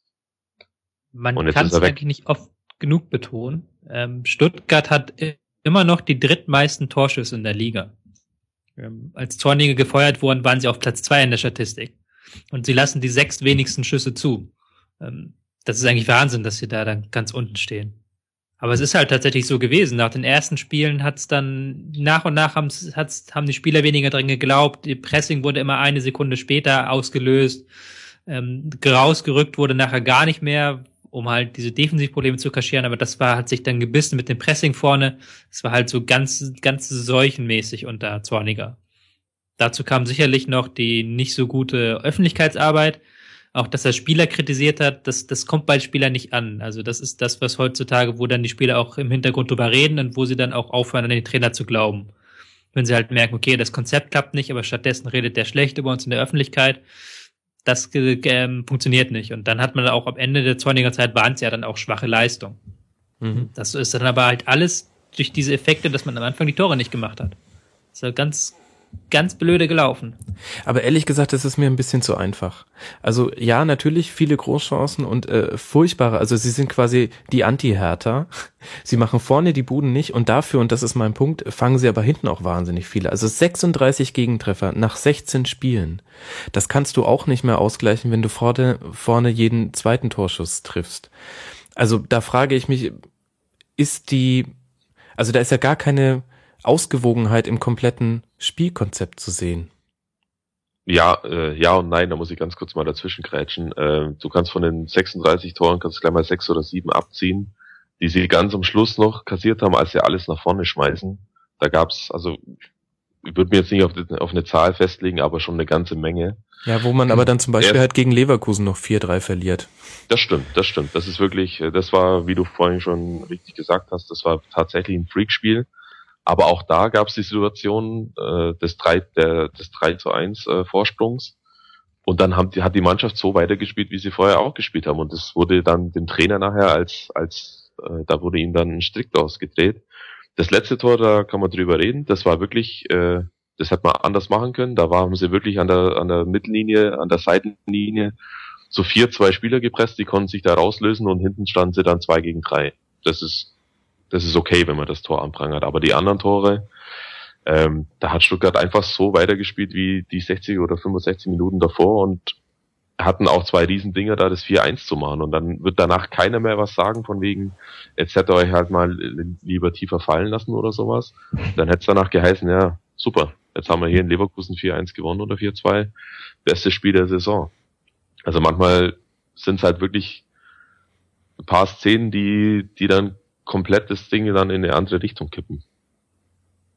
Natürlich ist es einfach zu sagen, ja, jetzt hätten sie die ersten zwei Spiele gewonnen und daran darf man die Arbeit von einem Trainer ja auch nicht wirklich dann äh, festmachen, aber ich, ich bleib dabei, in Stuttgart war das tatsächlich so, dieses, äh, dieses Jahr. Mhm. Da will der Tobi auch nicht widersprechen, höre ich schon. Nee, ich, ähm, man muss es natürlich, du hast schon ein bisschen recht, Max, man redet dann gerne mal ein bisschen schön, dass man sagt, okay, die haben, hätten halt die Chancen machen müssen. Wobei man natürlich sagen muss, Chanceverwertung ist auch ein Skill, muss man auch können. Ähm, haben sich dann auch vor dem Tor immer so ein bisschen von ihrer hektischen Spielweise anstecken lassen. Ja, genau. Und wenn ich halt sehe, ich habe diesen Skill nicht, dann kann man ja auch überlegen, auch im Rahmen eines Trainerwechsels, ob man nicht dann ähm, den Fokus erstmal auf die Defensive legt. Wobei sie jetzt den Skill immer noch nicht haben. Sie haben jetzt auch am Wochenende ähm, gegen Mainz, haben sie auch eine ganz miese Chancenausbeute gehabt. Das Ding hätten sie nämlich auch gewinnen können. Also mhm. da mal zugesagt. Wenigstens stand ähm, da mal die Null hinten. Also ja, die, die Null stand Null. okay, aber du hast jetzt zwei Punkte aus den drei Spielen unter Kramni geholt. Das ist jetzt auch nicht der, ähm, der letzten Weisheitsschluss. Ähm, das wollte ich nämlich auch nochmal sagen. Es ist jetzt nicht so, dass es plötzlich massiv besser geworden ist ohne Zorninger. Ja, man steht defensiv besser, aber man hat dadurch auch viel offensiv geopfert, ohne dass man dadurch nenn nennenswert was gewonnen hat. Ähm, Chancenauswertung bleibt gleich schlecht, man ähm, erarbeitet sich wesentlich weniger Chancen und wie gesagt, zwei äh, Punkte aus drei Spielen sind jetzt auch keine großartigen Bewerbungen. Und, Das ist äh, richtig, Max, ja. Max, deine, deine These ist auch nicht, meines Erachtens nicht zu Ende gedacht. Wir, wir gucken jetzt erstmal nur äh, in erster Linie auf die Defensive. Das hat äh, unter Stevens äh, bis zum März, glaube ich, war es, bis zum äh, Spiel in Hoffenheim, dass sie da 1 zu 2 verloren haben in der letzten Mhm. Sekunde, hat das nicht funktioniert. Und erst dann hat der Trainer für sich auch umgedacht, okay, wir, wir sollten vielleicht auch die Wahrscheinlichkeit erhöhen, ein Spiel zu gewinnen, indem wir nach vorne spielen und nicht nur gucken, dass wir jetzt 0-0 oder 1 zu 0 äh, spielen, also gewinnen in dem Fall. Ähm, sonst wären die abgestiegen letztes Jahr. Wenn es Mhm. da das Umdenken vom, des Trainerteams nicht gegeben hätte, wäre der VfB Stuttgart äh, nicht in der, in der Liga geblieben. Und also jetzt äh, bewegt sich die Diskussion wie- gerade wieder in die, in, genau in diese Richtung und das halte ich an und für sich für falsch. Mhm. Ja, es ist interessant, dass du Stevens nennst, denn das ist genau der Grund, warum ich da jetzt auch so ein bisschen drauf rumgeraten bin. Denn das wäre das nächste Spiel, zu dem ich gerne kommen würde, nämlich die TSG gegen Hannover 96. Hoffenheim gewinnt mal wieder, so springen sie auf Platz 17 und stürzen eben Stuttgart, äh, drücken ihnen ähm, wohlwollend die rote Laterne in die Hand. Und bei- Hoffenheim hat man ja genau das gemacht und witzigerweise auch genau mit dem Trainer, über den du äh, gerade gesprochen hast. Hoffenheim hat vor Hüb Stevens 20 Gegentore gefangen und dann kam der Hüb, hat Beton angerührt. Sie haben aus den letzten sechs Spielen nur eins verloren, vier Unentschieden und einen Sieg und haben nur vier Tore kassiert. Und da war ein Spiel gegen Gladbach mit dabei mit drei Gegentreffern. Das war ein bisschen wild und außer der Reihe auch so vom ganzen Spielablauf, fand ich. Das heißt, wenn, also die haben quasi genau das gemacht, ähm, was ich gerade in Frage gestellt habe, dass, also wir, wir verabschieden uns von unserem Konzept, zumindest zwischenzeitlich. Hüb Stevens ist ja auch eine Interimslösung und äh, konzentrieren uns auf die Defensive. Wenn es jetzt bei Hoffenheim klappt und beim VfB nicht, dann liegt das ja am Kader. Ist ja derselbe Trainer. Es ist, Äh. weiß nicht, ob es bei Hoffenheim klappt. Na, nur vier Tore aus den, also vier Gegentreffer in den letzten sechs Spielen. Halt auch Ja, vorne nur sechs gemacht, aber Ja, Fokus ja, Ähm, eher- ja, aber Fokus erstmal auf Defensive.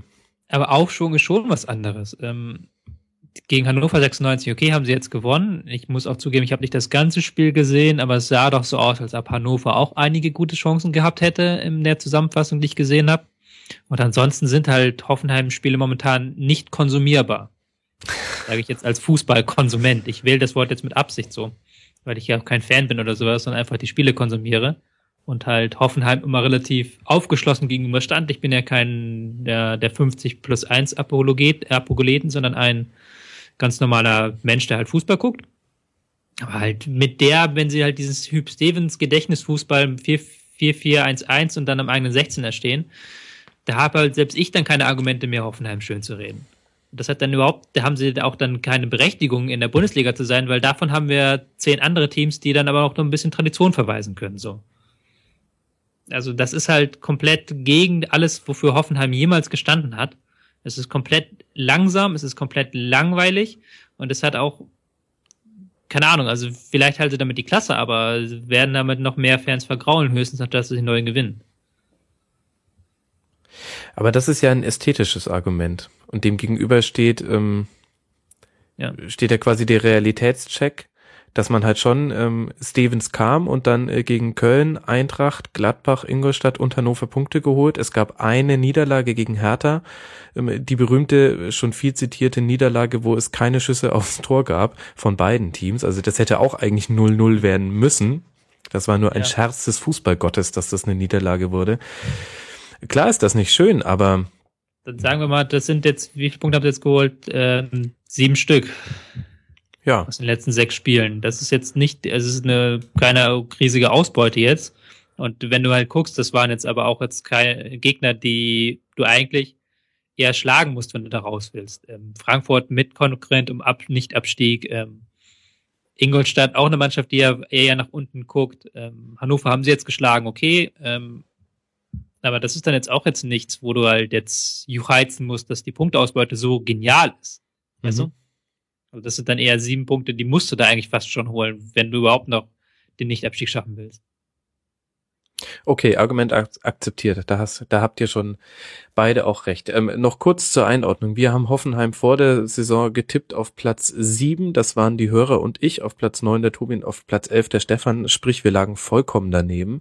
Haben damals aber auch schon ähm, recht ausführlich drüber gesprochen, was für eine Wundertüte Hoffenheim ist, äh, aufgrund der vielen Neuzugänge. Also die haben ja einmal so am Krabbel, einmal haben sie Jugendspieler hochgezogen, sie haben äh, neue Spieler geholt, ähm, dann kam auf den letzten Drücker noch ein Vargas. Äh, es war auch überhaupt nicht vorauszusehen, in welcher Formation überhaupt ähm, gespielt werden würde. Jetzt haben wir jetzt Hüb Stevens, egal ob man das gut findet oder nicht. Wie lässt denn Hüb spielen, Tobi? Ich glaube, ich habe es auch schon relativ ausschöpfend gesagt. Das ist eine sehr defensive Spielweise. Ähm, 4-4-1-1, dann ähm, möglichst Ballgewinn, schnelle Konter. Mit Volland wird ein bisschen besser eingebunden als zuletzt. Der darf seine ähm, Stärke im Konter ähm, mehr ausspielen, auch als Stürmer. Aber ansonsten ist das halt eine relativ defensive Spielweise auch. Ähm, da geht es vor allen Dingen um eine gute Raumdeckung, da geht es vor allen Dingen ähm, darum, defensiv sicher zu stehen. Das zeigen ja auch die Ergebnisse. Und jetzt mal bezogen auf das Spiel gegen Hannover. Stefan, ähm,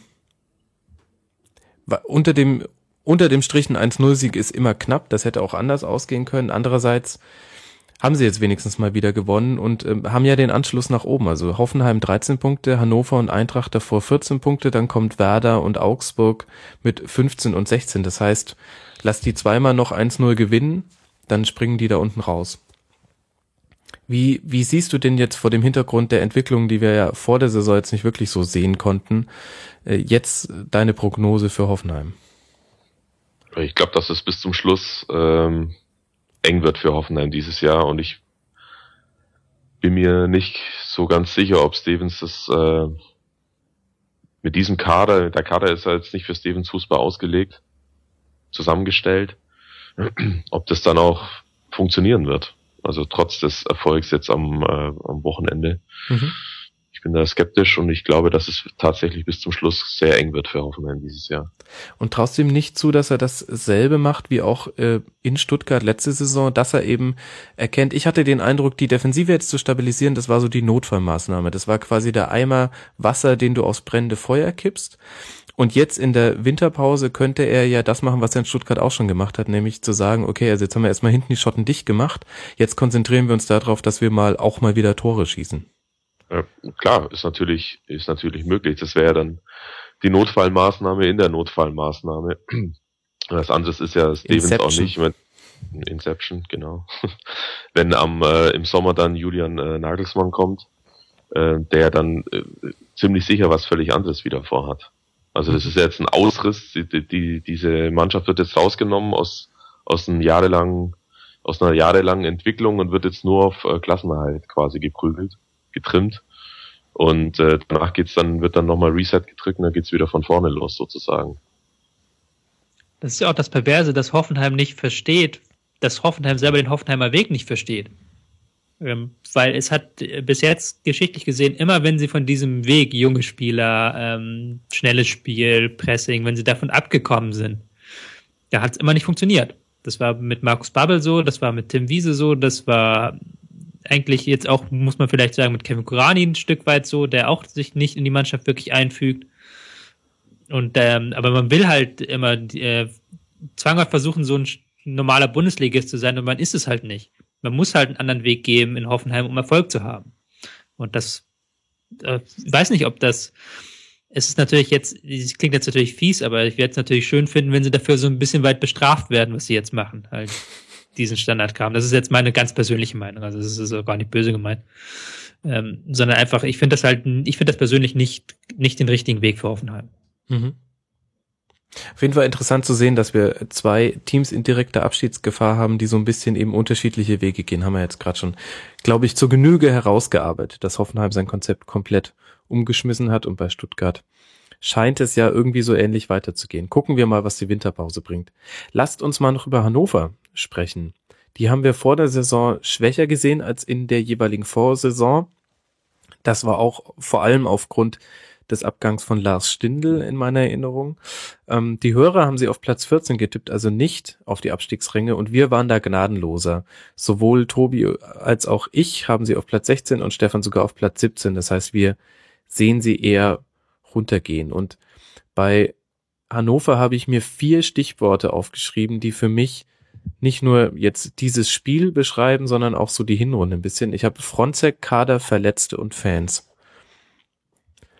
Ähm, Tobi, fehlt dir da was? Oder hast du da ein Ausrufezeichen bei irgendwas dahinter? Möchtest du dazu mal deine Ausführungen geben? Mm, das mit Verletzte müsstest du mir einmal noch mal kurz erklären. Ja, eigentlich meine ich damit einen Verletzten, Kiyotake. Mhm. Äh, Im ersten Spiel nach seiner Verletzung funktionierte es erstaunlich gut. Ähm, aber jetzt finde ich, merkt man schon, dass da einfach der Passgeber, der den, den vorletzten Pass einfach spielt, ähm, dass der fehlt. Okay, ja, okay, da hast du natürlich recht. Auf jeden Fall, Kiyotake fehlt der Mannschaft relativ stark. Ähm, ähm, wobei ich jetzt sie nicht mit Verletzungspech in Verbindung gebracht hätte, diese Saison sonst. Können ja relativ doch aus dem Vollen schöpfen. Es gibt so, gab so einen kleinen Bruch Mitte der Hinrunde, ähm, nachdem es am Anfang hat ähm, Fronzek relativ viel probiert, gerade was Formation angeht, ähm, mal 4-3-3, 4-3-2-1, 4-2-3-1, hat relativ viel gewechselt auch, hat auch versucht, relativ offensiv zu spielen zu lassen. Da ist man dann Mitte der Hinrunde so komplett von abgekommen. Da hat man sich dann so auf so ein 4-2-3-1 klassisches Mittelfeldpressing, was halt die Liga so spielt, hat man sich drauf besonnen das hat dann auch ein paar gute Ergebnisse gebracht. Ähm, der Sieg gegen Wolfsburg war, glaube ich, so dann so der Notnagel, der halt auch ein bisschen ähm, Fronzek gerettet hat, habe ich gerade richtig gesagt, gegen Unentschieden Wolfsburg. gegen Wolfsburg. Unentschieden gegen Wolfsburg, genau. Und dann kamen die Siege gegen ähm, Bremen und Köln hinterher. Genau. Und halt mit dieser kompakten Ordnung dann sieben Punkte geholt hat, wo, ein, wo was eigentlich ihn ähm, so im Amt behalten hat. Und jetzt aber wieder sehen wir wieder die, Limi äh, die Limitierung dieses Spielstils. Wie du gesagt hast, der Kader gibt spielerisch nicht genug her, als dass man so ein richtig geiles Konterspiel aufziehen könnte. Da fehlt vor allen Dingen der Passgeber im Mittelfeld für. Ähm, auch so tick weit kann man denen schon wieder fast Beliebigkeit vorwerfen halt. Gerade ähm, nichts herausstechendes offensiv weil halt auch Kiyotake fehlt. Da sind wir beim Punkt Verletzte. Zum Punkt Fans müsstest du, glaube ich, was sagen. Das ist nicht meine Baustelle, muss ich gestehen. Aber ich, natürlich kriegt man das auch mit, dass da ähm, sehr viel rumort und dass gerade Auseinandersetzungen mit ähm, Martin Kind immer für Ärger sorgen. Ja, das meinte ich in dem Fall gar nicht. Ist jetzt tatsächlich ein Argument, ähm, was sich jetzt auch gar nicht auf den so sehr auf den Spieltag ähm, bezieht, aber die sind ja jetzt ähm, jetzt schon zum zweiten Mal negativ aufgefallen. Ähm, hatten wir auch beides mal in der Sendung thematisiert auf ihren Auswärtsfahrten und jetzt wurde eben ein ein Zugabteil mal wieder vollkommen zerlegt und äh, zerstört. So ist zumindest die Berichterstattung drüber. Und ähm, ich finde das im Negativen bemerkenswert dass äh, die Hannover-Fans jetzt mehrfach so in die Schlagzeilen geraten sind und ich habe jetzt auch nicht habe jetzt auch nichts gelesen, was das so wesentlich dementiert hätte, zumindest die die faktischen Vorfälle. Ähm, ja, also da versteht man im Nachhinein auch ein bisschen, warum Martin Kind immer so auf Distanz zu den Ultras gegangen ist. Und dann, das ist ja eine ganz komplizierte Geschichte mit dem Stimmungsboykott, den es im letzten Jahr gab. Dann hat man sich zusammengerauft, ist aufeinander zugegangen. Dann hat man gemeinsam ähm, und mit Hilfe des Schiedsrichters in Augsburg den, den Klassenerhalt geschafft. Und ich finde das, ich finde das bemerkenswert, wie man, wie man sich so dumm verhalten kann. Ich, ich, ich habe auch ähm, Entschuldigung, ich will dich nicht unterbrechen. Nee, ist okay. Ich rede mich wahrscheinlich nur noch weiter um Kopf und Kragen. Das ist, als würde ich Hertha auf Platz 17 tippen, nur noch mal in schlimmer. Nee, ich wollte dir eigentlich dazu stimmen. Ich habe ja auch ähm, in Hannover studiert, da mehrere Jahre gewohnt. Und so bei der Diskussion Hannover Ultras gegen Kind, da weißt du auch nicht, wen du schlimmer finden sollst, so in etwa. Weil es halt beides doch relativ, für ihre Seiten relativ Hardliner sind. Ähm, mhm. Kind mit seiner totalen Anti-Fan-Politik, wo dann ähm, gar nicht mehr der Blick nach links und rechts kommt und aber auch die Ultras, die halt dann jeden Strohhalm, der dann gibt, immer sofort zunichte machen, weil sie halt auch dann sehr anti sind. Das ist halt eine schwierige Beziehung. Ja. Aber um noch kurz auf das Spiel, den Spieltag und die Winterpause zurückzukommen und vielleicht auch mal den Stefan mal wieder ins Boot zu holen, wenn er überhaupt noch da ist. Mhm. Ähm, Was, äh, wie siehst du denn die Personalie Fronzek? Und mich wird auch deine Einschätzung interessieren. Glaubst du, dass Martin Bader jetzt in der Winterpause ein Faktor wird und damit dann auch für die Rückrunde wichtig? Der neue Sportdirektor. Also Fronzek ist, bin ich immer noch sehr zwiegespalten. Tendenziell äh, äh, finde ich das immer noch nicht so gut. Ich glaube nicht, dass er großartig für was steht. Äh, äh, Tobi hat es ja gerade schon angesprochen, dass sehr viel ausprobiert wird und ich hatte ich war gegen Werder, glaub, ja, gegen Werder im Stadion, da haben sie das erste Spiel gewonnen, 1 zu 0. Erster Saisonsieg und da war es wirklich frappierend, wie das Mittelfeld quasi gar nicht existent ist im Spiel nach vorne. Und das finde ich kann auf Dauer nicht gut gehen. Also auf eine, über eine Saison gesehen funktioniert das so nicht und wenn dann der einzige quasi, der das noch auffangen kann mit Kiyotake dann ausfällt, wird schwierig, wobei ähm, Kalaman, den finde ich echt einen ganz ordentlichen Stürmer, muss ich sagen. Ähm, das finde ich gut, dass er den dann jetzt auch äh, wirklich äh, spielen lässt, der in den im Jahr davor nicht unbedingt immer erste Wahl war. Und zu Bader, äh, ich glaube nicht, dass Bader ein Faktor wird, weil Bader meines Erachtens von Fußball nicht wirklich viel Ahnung hat, sondern dass der äh, Möckel ihm der Möckel wird der entscheidende Mann jetzt werden für 96, weil das unterscheidet den Verein ja von anderen, dass die durchaus noch ordentlich nachlegen können finanziell, beziehungsweise mhm. dann in, in, in letzter Instanz halt spielertechnisch, dass da durchaus noch was geht. Also Geld hätten sie schon noch da, das haben äh, den Luxus haben andere Mannschaften nicht. Aber jetzt kommt es natürlich auch darauf an, äh, mit diesem Geld nicht irgendwie Unfug zu, zu machen, sondern äh, die richtigen Leute zu kaufen, um die Mannschaft wirklich besser zu machen. Und da kommt es nicht auf Bader an, sondern auf Möckel und dem, der ja zu 1000 Prozent vertraut und vertrauen muss, sonst hätte er ihn nicht geholt, äh, weil Martin Bader jetzt äh, davon überspitzt gesagt jetzt nicht so viel Ahnung hat. Mhm. Muss man, muss man so sehen. Hilf mir mal kurz, welche Funktion hat Möckel bei Hannover? Jetzt, also wie ist die Konstellation genau Möckel, zwischen Bader und ihm? Möckel wird die Kader, Kaderplanung machen und direkt an ihn reporten. Also quasi sozusagen. wie Reschke und Sammer bei Bayern wenn man es so vergleichen will, ja. Mhm. Also Möckel wird, Möckel hat halt ein super Netzwerk. Ähm, und davon ähm, wird er jetzt dann Vorschläge präsentieren und in Abstimmung dann mit Bader, beziehungsweise auf, auf Vorschlag von Möckel werden dann dementsprechend Spieler dann auch eingekauft. Und womöglich auch verkauft, wie auch immer. Ich glaube, das könnte so ein typisches Bundesliga-Ding werden, um da eine Prognose zu machen. Ähm, was halt relativ oft in der Bundesliga passiert. In der Winterpause legen sie nochmal nach, holen nochmal zwei, drei gute Spieler. Dann werden aber trotzdem die Spiele nach der Winterpause verloren und dann wird Fronzek entlassen. das ist, glaube ich, das Szenario, was relativ wahrscheinlich ist. Ich habe dich in die Prognose nicht reingetrieben. Wir werden, wir werden es mal überprüfen. Ich dachte ja ehrlich gesagt, als du losgelegt hast, dass du sagen wolltest, das Modell in der Bundesliga wird immer öfter werden, dass es einen Sportdirektor gibt und jemanden, der für die Kaderplanung zuständig ist, was sehr interessant ist, weil es ja eine weitere Ausdifferenzierung zur Premier League ist, wo ja bekanntermaßen die Trainer auch gleichzeitig Manager sind und damit auch oft allein verantwortlich den Kader zusammenstellen. Aber das ist ein anderes Thema. Wir gucken weiter. Wir haben jetzt gesprochen über Platz 18, 17 und 16 in der Tabelle des 16. Spieltags.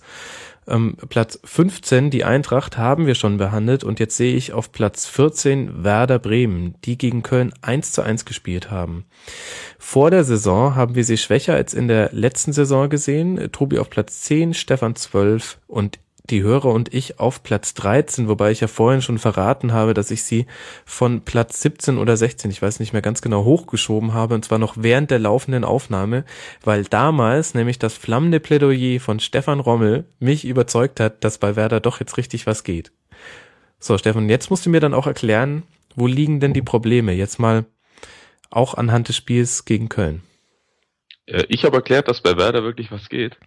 Nee, du hast, du hast damals ähm, in, in, in, in warmen Worten beschrieben, äh, dass da sich an der Stimmung so viel geändert hat und dass da jetzt vielleicht dann doch die richtigen Leute mal in den richtigen Positionen sitzen mit dieser Konstellation mit Skripnik, Frings und Bode und ich habe mich davon anstecken lassen.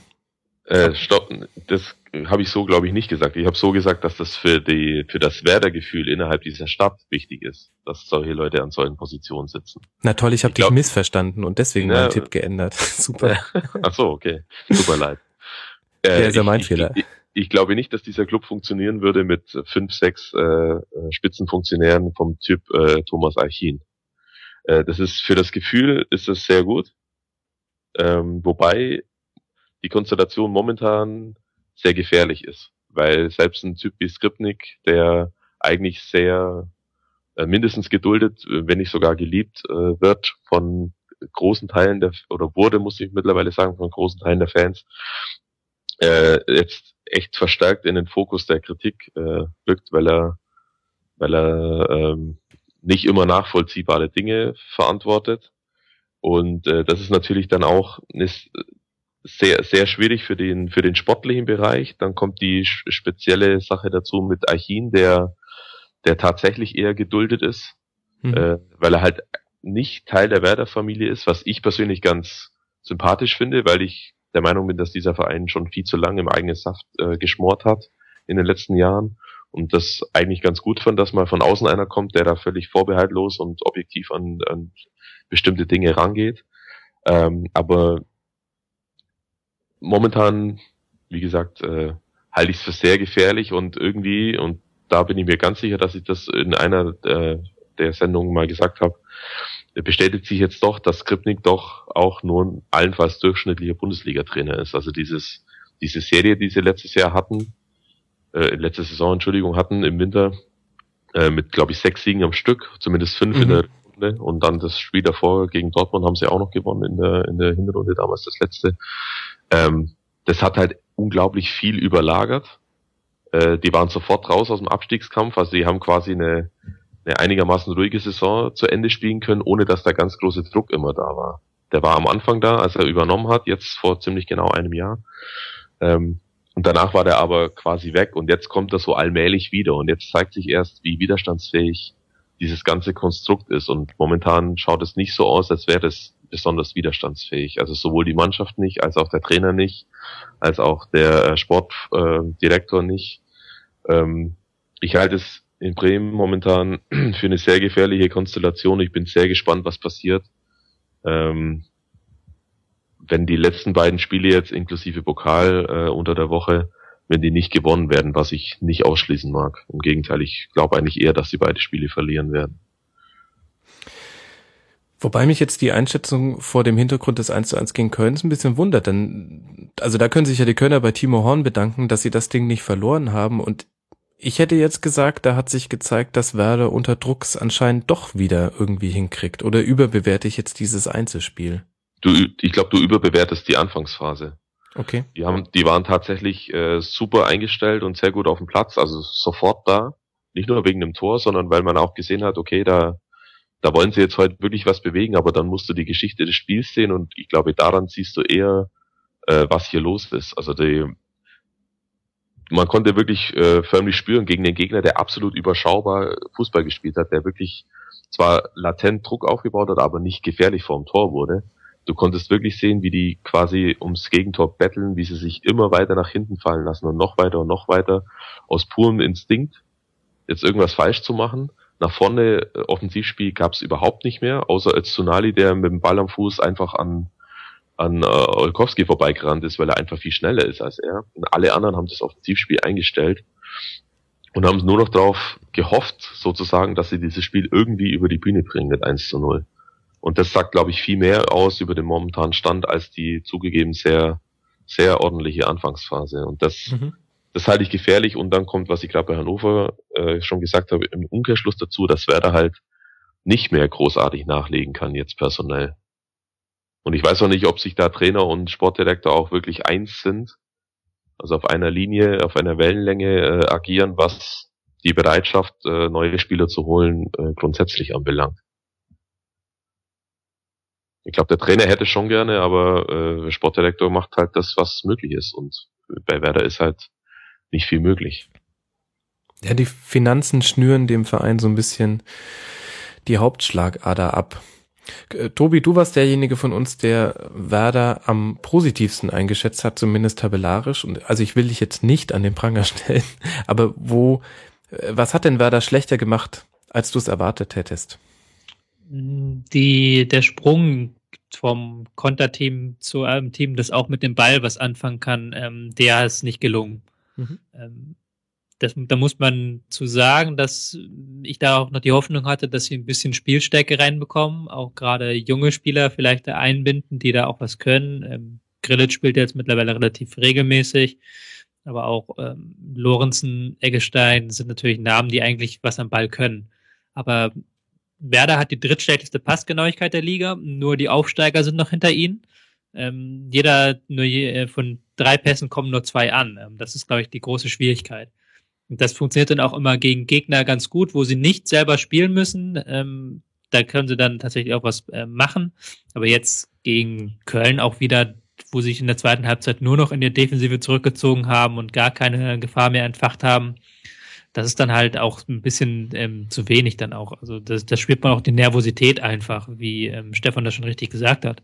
Wenn dann in der ersten Halbzeit man gut spielt, aber dann in der zweiten Halbzeit das immer weniger wird, dann immer schwächer wird fehlt halt tatsächlich halt so ein bisschen so ein Mix auch. So, es ist halt, ein, wenn halt diese defensive Stabilität da ist und wenn sie daraus Konter entfachen können, dann funktioniert's, dann holen sie auch ein paar Punkte. Aber ansonsten äh, ist halt nicht viel drin. Sie verlieren halt gerade gegen ähm, Mannschaften, mit denen sie zusammen den Abstieg spielen, sage ich jetzt mal. Gegen Ingolstadt, gegen Darmstadt, gegen Hannover haben sie verloren. Ähm, das sind eigentlich die Spiele, die du natürlich da unten gewinnen musst. Mhm. Das hört sich alles nicht allzu optimistisch an. Ich bin gespannt, wie wir dann im Rasenfunk Royal über Werder sprechen und deren äh, Chancen in der Rückrunde. Und auf der anderen Seite haben wir mit Köln ein Team, was eine sehr solide Saison spielt, ähm, stehen jetzt auf Platz 10 man könnte sie also als Mittelmaß bezeichnen, was in dem Fall aber ein Kompliment ist, glaube ich. Ähm, vor der Saison hat das auch der Tobi genauso vorhergesagt. Es ist schade, dass jetzt nicht 34. Spieltag ist. Äh, Stefan, die Hörer und ich, wir haben äh, Köln ein bisschen schwächer gesehen auf 12 und 13. Ähm, Entschuldigung, äh, nee. ich bin gerade, ich bin die vollkommen falsche ähm, Tabelle gerutscht. Ähm, wir haben es ganz anders eingeschätzt. Tobi auf sieben, ich auf acht, Stefan auf zehn. St genau, Stefan äh, würde sich wünschen, dass es jetzt so zu Ende wäre und die Hörer auf zwölf. Ähm, mal abgesehen von dieser vollkommen verkorksten Überleitung, ich äh, kann mich dafür nur entschuldigen. Ähm, kann man bei Köln feststellen, dass jetzt die 0-0s wieder anfangen, die wir in der letzten Saison ja zuhauf hatten. In den letzten sechs Spielen dreimal und insgesamt sechs Unentschieden haben sie schon wieder in dieser Saison erspielt. Und meinem Gefühl nach fängt es in Köln jetzt wieder so leicht zu rumoren an, weil das, weil man sich eine Weiterentwicklung erhofft hatte. Stefan, ich habe ein Interview mit Peter Stöger gesehen, in dem er gesagt hat, es gibt diese Weiterentwicklung, sie drückt sich nur leider nicht in Toren aus, denn sie schaffen es tatsächlich, sich mehr Großchancen herauszuspielen als in der Vorsaison. Ist das also ein Stürmerproblem, wenn jetzt wieder alle Spiele 0-0 ausgehen? Boah, na, nein, glaube ich, glaube ich nicht. Also ich kann jetzt zu Köln natürlich insofern nicht allzu viel sagen, weil ich die Mannschaft auch nicht so oft gesehen habe dieses Jahr. Ich habe sie zweimal hier in Bremen gesehen und da war es zweimal tatsächlich so, dass sie eigentlich äh, zweimal mehr oder weniger harmlos waren. Also schon mhm die bessere Mannschaft, also im Sinne von mehr Ballbesitz und so weiter, aber jetzt nicht äh, so, dass sie da äh, viele Großchancen ausspielen könnten. Und ich finde auch, dass sie im Vergleich zur, zum, zum Saisonbeginn so ein bisschen offensiv die Linie verloren, ihre Linie verloren haben. Ähm, ich weiß nicht genau, woran es liegt. Ich, ähm, ich finde, dass Köln schon eine stabile Mannschaft ist, einen stabilen Eindruck macht. Äh, ich glaube, dass er sich vielleicht ein bisschen zu sehr oder zu lange an diesem äh, unglücklichen 0 zu 1 gegen Hannover mit diesem äh, Handtor von, äh, von Andreasen mhm. äh, aufgehalten haben, auch im Umfeld ein bisschen zu lange damit aufgehalten haben und dann überdies vergessen haben, sich auf die wesentlichen Sachen zu konzentrieren. Ähm, und irgendwie, das kann ich jetzt aber nicht wirklich äh, belegen, habe ich das Gefühl, dass Köln so ein bisschen aufpassen muss.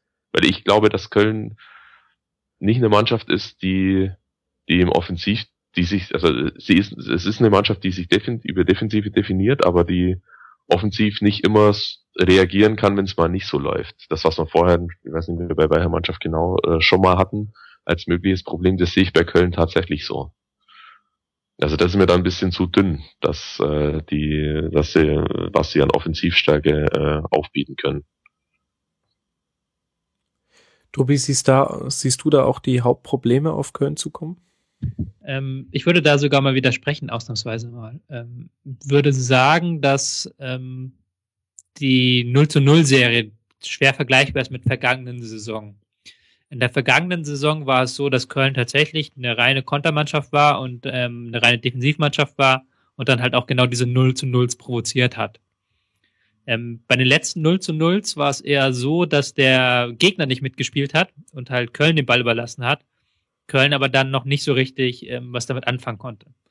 Aber man sieht schon doch Entwicklung. Und ich fand jetzt auch die zweite Halbzeit gegen Bremen war eigentlich eine relativ gute Halbzeit, wo sie es auch relativ gut geschafft haben, weil sie auch Außenverteidiger haben, die, mit denen man vorne was anfangen kann, weil sie auch ein, ein paar Kombinationen spielen, jetzt nicht so, sind natürlich jetzt kein Bayern oder Dortmund, aber die können halt dann auch doch mal einen Doppelpass spielen schön oder um, Gegner sich zurechtlegen. Haben halt auch relativ viel Ballsicherheit mittlerweile, haben eine relativ hohe Passgenauigkeit. Und da sehe ich halt dann auch für die Rückrunde eigentlich, sehe ich das eigentlich die Entwicklung eher positiv. Dass man vielleicht es doch schafft, diese Null zu halten, was immer noch ihre große Stärke ist, aber auch offensiv dann vielleicht mal ein paar von den Dingern macht, die man zuletzt nicht gemacht hat. Ähm, klingt natürlich jetzt blöd erstmal, also so zwei, ähm, zwei Tore aus den letzten sechs Spielen, aber ich fand halt schon, von den Torschüssen her waren das auch mehr, kann man auch statistisch sehen und auch ähm, ein, allgemein spielerisch finde ich eine positive, wenn es keine überragende, aber eine gute Entwicklung. Sodass ich halt glaube, dass dieser Zehnerplatz auf jeden Fall zu halten ist. Also ich glaube nicht, dass sie weiter unten reinrutschen, wie Stefan das jetzt angedeutet hat. Mhm. Wir werden es auf uns zukommen lassen müssen. Und jetzt gibt es ein Spiel, über das wir noch nicht gesprochen haben. Auch äh, wenn es in dieser Folge oft so war, dass wir gar nicht so sehr über die Spiele geredet haben. Ihr werdet es uns verzeihen müssen, denn ihr habt keine andere Wahl.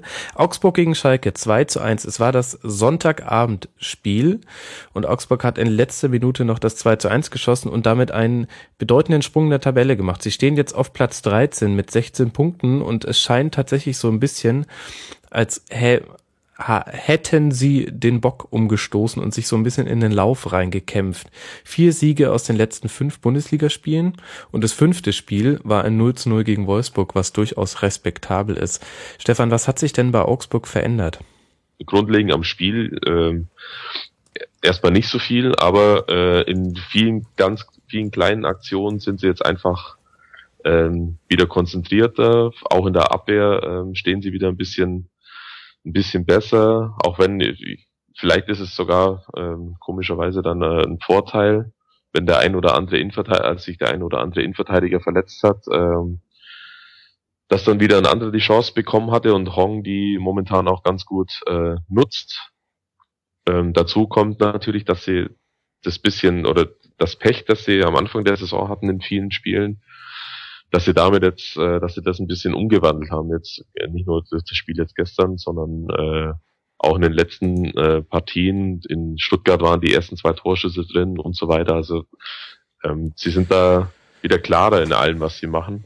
Und ich glaube, das ist äh, der eigentlich entscheidende Punkt, ähm, dass es jetzt momentan auch wieder ein bisschen besser läuft oder deutlich besser läuft als, äh, als am Anfang, wo sie wirklich auch richtig schwache Spiele drin hatten, die man von Augsburg so gar nicht mehr gewohnt war. Also das Darmstadt-Spiel war schlecht, Ingolstadt war nicht gut.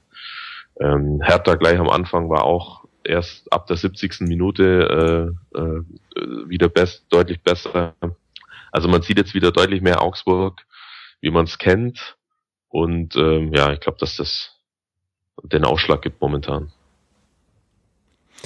Jetzt hast du aber auch schon eine Sache angesprochen, ähm, die ich äh, auch gerne mal an Tobi weiterleite. Denn wenn ich mir mal angucke, wie die Siege zustande kamen, eben äh, Köln mit äh, einem zerstörten Elfmeterpunkt und der Schütze rutscht aus. Jetzt gegen Schalke ähm, ein deutliches Handspiel vor dem 2 zu 1, was nicht geahndet wird. Könnte man ja auch einfach sagen, wenn man gleichzeitig in Betracht zieht, dass Stefan jetzt gesagt hat, eigentlich haben sich eher so Kleinigkeiten verändert, dass das jetzt vielleicht auch einfach nur Glück war, dieser Lauf. Tobi? Glück gehört immer dazu natürlich. Ähm, ich würde aber schon sagen, dass sie ähm, zumindestens natürlich mehr Glück haben als Saisonbeginn, wo sie auch Chancen hatten, die sie dann nicht gemacht haben. Ähm, aber sie stehen defensiv halt besser und dadurch wirken halt dann solche Glücksmomente mehr, wenn die natürlich dann entscheidend sind, das Spiel entscheiden. Ähm, ist ja jetzt auch so gewesen, dass sie gegen Schalke eigentlich, ja gut, das wäre vielleicht ein Unentschieden vielleicht verdienter gewesen, okay. Aber die Woche davor halt ähm, mit diesem Elfmeterpunkt-Ding, der natürlich aufgebauscht wurde, aber wo sie eigentlich doch verdient gewonnen haben gegen Köln auch. Ähm, oder auch die Woche davor, wo sie gegen, ähm, wo sie gegen äh, Wolfsburg 0-0 völlig verdient geholt haben. Also das Mhm. sind schon bessere Leistungen, als man sie zu Be- Saisonbeginn hatte. Ähm, ist natürlich klar, wenn du halt ähm, wie Augsburg spielst und halt auch so ein 4-2-3-1 machst und dann relativ enge Spiele provozierst, dass dann Glück ein wichtiger Faktor ist. Augsburg war ja auch letztes Jahr keine Mannschaft, die am laufenden Band 3 zu 0 gewonnen hat, sondern immer halt ganz knapp 2 zu 1. Und dann fallen natürlich diese kleinen Entscheidungen mehr auf als bei anderen Spielen, anderen Mannschaften, die dann gerne mal 3-0 oder 0-3 spielen. Mhm. Ich habe auch so ein bisschen den Eindruck, dass Augsburg jetzt innerhalb dieser Hinrunde einen kleinen Umbruch eingeleitet hat. Also wenn ich mir angucke, ähm, wenn ich es nur mal gegen die Vorsaison halte, dann sehe ich logischerweise nichts mehr von Baba. Ich sehe aber auch nichts mehr von Altintop und logischerweise fehlt auch ein Heubier. Und dafür sehe ich aber Namen wie Co, Chor, Bayer und auch Kajubi, der glaube ich in der Offensivrolle sehr wichtig ist, Stefan. Äh, ich habe den Schluss nicht mehr verstanden. Kajubi? Kajubi, den ich Ja, äh, super. Da, da wird immer mehr zum Zielspieler für die hohen Bälle, weil der einen brutal guten äh, Kopfball hat. Also auch diesen, diesen schwierigen Kopfball, wenn ich mit, mit dem äh, Rücken zum gegnerischen Tor stehe, holt der einen nach dem anderen, weil der so ein gutes Timing und so eine enorme Sprungkraft hat. Ähm, das hat sich schon, das stimmt, das hat sich tatsächlich verändert. Ähm, ja, also äh, die anderen äh, Spieler, die sind ja nicht mehr da, die diese schnellen Fall oder die, die Verlagerung. Augsburg hat ja ganz oft so gespielt, dass sie das Spiel auf rechts ziehen, da ein bisschen hin und her spielen und dann aufs Mal dann äh, nach links rü äh, rüber verlagern auf äh, Baba, als er noch da war und der dann eine Flanke geschlagen hat. Das geht jetzt natürlich in der Art nicht mehr, weil die, die so einen offensiven, äh, offensiv starken, äh, außen- und schnellen und gut flankenschlagenden Außenspieler erstmal nicht haben und mit Max sich den vielleicht wieder herzüchten wollen, aber mhm. das, das stimmt schon, das hat sich im Vergleich zum letzten Jahr geändert. Ähm, ja, aber Kajubi ist richtig, also die hauen die Bälle jetzt, wenn sie lang spielen, nicht ganz nach vorne, so wie es fast alle anderen machen, auf die auf den Stürmer, der dann festmacht oder ablegt, sondern es geht tatsächlich dann in meisten Fällen nach links raus auf Kajubi und der äh, verlängert den dann im besten Fall und es fun funktioniert auch ganz gut. Und da hast du dann tatsächlich noch eine Stufe oder eine Linie dann in dem Fall weiter vorne ein, der dann dafür zuständig ist, dass der Ball dann auch da bleibt mit Bobadilla, der jetzt dann wirklich äh, klare Sturmspitze spielt momentan. Mhm. Ist auch ganz interessant, wir haben vor der Saison ähm, Augsburg getippt auf Platz 8, das waren Stefan und die Hörer, auf Platz 9, das war ich und Platz 13 Tobi und ich persönlich würde mich jetzt nicht festlegen wollen. Ich könnte mir beides vorstellen. Ich könnte mir vorstellen, dass die tatsächlich ähm, jetzt irgendwie in, auch die Winterpause nutzen. Es wäre nicht das erste Mal in Augsburg, dass die Winterpause nochmal so einen kleinen, auch spielerischen Umbruch bedeutet und sie noch weiter klettern können in der Tabelle und sich keine Sorgen mehr machen müssen. Ich könnte mir aber auch vorstellen, dass es, ähm, dass dieser Glücksfaktor jetzt dann doch äh, größer ist, als ähm, man gedacht hat und sie wieder hinten reinrutschen. Ich finde ähm, Augsburg sehr schwierig einzuschätzen. Ich finde, Platz 13 war ein sehr guter Tipp. Den, der das gemacht hat, muss man loben. Ich glaube, da werden sie rauskommen. Okay, sehr gut. Da stehen sie ja auch jetzt gerade. Aber da mache ich mir jetzt auf jeden Fall einen Haken hinter. Da werde ich dich im, im Mai nochmal drauf ansprechen. Außer sie kommen auf Platz 13, dann werde ich es totschweigen.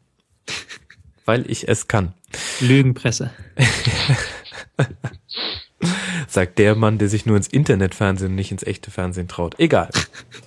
Grüße an die Rocket Beans. Sehr schönes Format. Ähm, weil ich es kann, würde ich auch gerne noch über das letzte Team reden, das wir noch nicht behandelt haben, nämlich Schalke. Die dieses Spiel, wie bereits gehört, verloren haben. 1 zu 2, auch durchaus umstritten durch diese Fehlentscheidung. Ich weiß noch, dass wir uns bei Schalke auch schwer getan haben, weil wir nicht genau einschätzen konnten, wie groß oder klein der sogenannte Breitenreiter-Effekt sein würde. Trubi hatte sie auf Platz 5 getippt, da lag er natürlich weit daneben. Ganz schön schlecht, Tobi.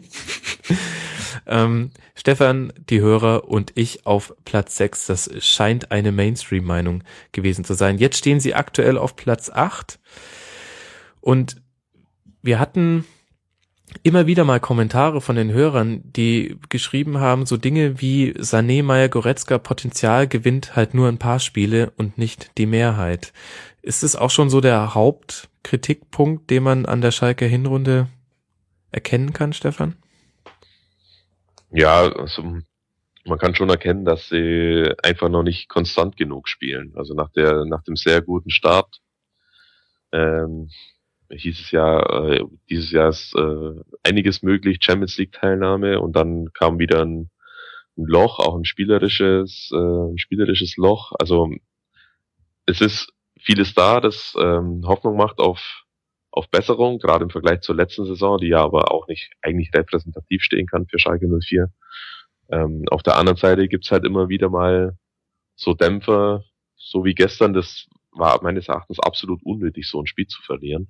Obwohl Schalke gestern wahrlich nicht das beste Saisonspiel abgeliefert hat, aber das dann hinten raus noch zu vergeigen, obwohl sie eigentlich in der zweiten Halbzeit äh, doch die bessere Mannschaft waren, das tut natürlich dann echt enorm weh. Also dann, das sind halt so Sachen, das passiert den Mannschaften, die dann nachher am Schluss dann wirklich in der Champions League landen, äh, nicht so oft, wie es Schalke passiert.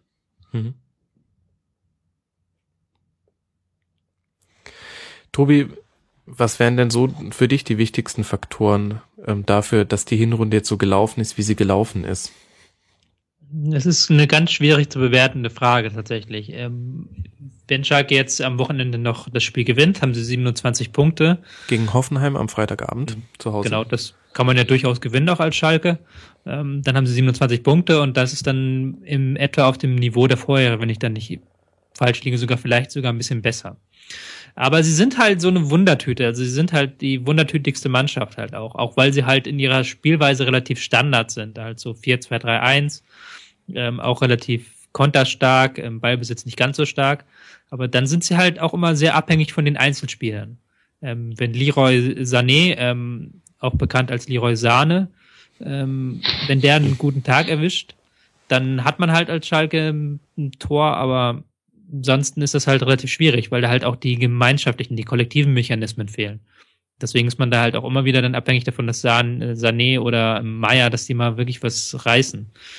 Das macht's halt schwierig so. Auch gerade wenn man guckt, dass nicht alle, ähm, die Santo ist nicht so gut eingeschlagen diese Saison. Geis hat relativ lange durch seine Sperre gefehlt. Das mhm. sind dann halt so Kleinigkeiten, die dann halt die entscheidenden Punkte ähm, fehlen lassen die man halt dann auch mit so einer relativ Standardspielweise braucht man halt diese Kleinigkeiten mehr, als wenn man jetzt was ganz Besonderes macht, wie Ingolstadt beispielsweise. Deshalb ganz schwierig zu bewerten. Also man kann es nicht groß kritisieren, aber man kann jetzt auch nicht sagen, Schalke spielt groß und großartigen Fußball und hat eine tolle Hinrunde gespielt. Es ist halt so Durchschnitt. Mhm. Anders kann man es echt nicht ausdrücken. Ja, aber mit Anschluss noch nach oben und das ist die gute Nachricht und die Schalker sind ja auch äh, sehr entspannt, wenn ich mir so die Eindrücke, die ich von Schalke-Experten hier im Rasenfunk bekommen habe, vor Augen führe. Schalke jetzt 24 Punkte und damit punktgleich mit dem Tabellensechsten Leverkusen, die auch 24 Punkte haben. Das heißt, da kann sich auch noch einiges sortieren. Ähm, das wundertütigste Team der Liga. Damit könnten wir eigentlich fast diese Saison-Vorschau Realitätschecks Folge zum 16. Spieltag zumachen oder gibt es noch etwas, was euch fehlt? Das ist immer eine gemeine Frage nach gefühlt fünf Stunden Aufnahme. Die Champions League Auslosung ist natürlich, aber gut, das ist jetzt ja keine Rückschau, aber die ist natürlich auch geil. Ähm, sag mal, ich mache immer alles, äh, was mich äh, ablenken könnte, aus. Ähm, ich habe es nur gerade gesehen, weil ich halt eine SMS bekommen hat. Ähm, ja, ja, schon klar. Du hast nee, es nebenher so, geguckt. War wirklich so. Weil mir ich hab's geguckt. was? Juventus gegen Bayern und Arsenal gegen Barca? Juventus gegen Bayern. Juventus gegen Bayern und äh, Wolfsburg hat das härteste losgezogen, was sie bekommen konnten. Die müssen gegen Gent dran. okay, ähm, jetzt müssen wir kurz die Paarungen. Ich habe es jetzt auch ausgerufen. Also Gent gegen Wolfsburg, äh, die Roma gegen Madrid. Das könnten, das könnten wilde Spiele werden, so wie die Roma derzeit spielt. Auch ein bisschen wundertütig, aber da könnte was gehen. PSG gegen Chelsea. Arsenal gegen Barcelona, tatsächlich sehr interessante Partie. Ich würde sagen, Barca hätte Arsenal gerne zu einer anderen Saisonphase bekommen. Nicht unbedingt jetzt, wo sie auch in der Premier League jetzt gerade zwischenzeitlich Tabellenführer sind. Ist ja noch zwei Monate hin. Das, dafür geht ja noch viel Zeit. Stimmt, da fließt noch einige, einiges an Wasser die Themse hinunter. Juve gegen Bayern. Da werden wir Arturo Vidal und Kingsley Coman Geschichten lesen können. Wahrscheinlich auch von dir, Stefan. Nö. Nein? nee. Darfst du nicht über die Bayern schreiben oder willst du nicht über die Bayern schreiben? Äh, wenn ich darüber schreibe, dann würde ich sowas jetzt nicht machen, weil das zu offensichtlich ist. Okay. Sehr gut. Deswegen bin ich nämlich auch kein Chefredakteur geworden irgendwo. ähm, Eindhoven gegen Atletico Madrid, Benfica gegen St. Petersburg, da schneid's mal mit der Zunge und Dynamo Kiew gegen Manchester City. Okay, hinten raus wird's dann doch ein klassisches Achtelfinale, aber in der Tat, Arsenal Barca und auch Juve Bayern, das sind zwei knackige Begegnungen gespielt in diesem äh, furchtbaren ähm, drei Wochen Spieltag oder vier Wochen Spieltag. Die Hinspiele sind 16., 17. und 23., 24. Februar und die Rückspiele sind 8., 9. und 15., 16. März. Diese, dieses Auseinanderziehen dieses Achtelfinals ist mit das Schlimmste, was die UEFA eingeführt hat, meiner Meinung nach. Ich find's gut. Tatsache, ich, ich finde, ich finde es auch nicht dem Wettbewerb entsprechend. Denn dazwischen können viel zu viele Dinge passieren. Warum findest du es gut? Weil man mehr Fokus auf die Einzelspiele hat, oder? Ja, ja, äh, das schon. Deswegen, genau. Ähm, für ein Viertelfinale wäre es, glaube ich, noch besser. Wenn du da tatsächlich immer pro Tag ein Spiel hast, dann hast du nochmal einen richtigen Fokus auf die Spieler rauf. Ja, das stimmt. Im Viertelfinale könnte ich, glaube ich, auch noch leichter verkraften. Aber ich finde halt, sorry, aber ich finde halt Benfica gegen St. Petersburg, hm. Also, das könnte sich wegen mir auch in der Viererkonferenz ganz hinten verstecken. Fände ich jetzt nicht so wild. Denn wenn was ganz krass Tolles passiert, dann kann ich es mir im Nachhinein auch noch angucken. Ja, wobei es sind ja immer zwei an einem Tag, muss man auch dazu sagen. Also, muss ja nicht. Und dann Benfica Zenit wird dann wahrscheinlich am selben Tag sein wie Arsenal gegen Barca. Dann guckst halt Arsenal gegen Barca. ja, wenn dem, wenn dem so ist, ich sehe ja hier schon Benfica gegen Zenit und äh, Kiew gegen City. Ähm, da, naja, ein freier Abend ist ja auch mal nicht so schlecht in der Woche. Man muss ja nicht immer Fußball gucken.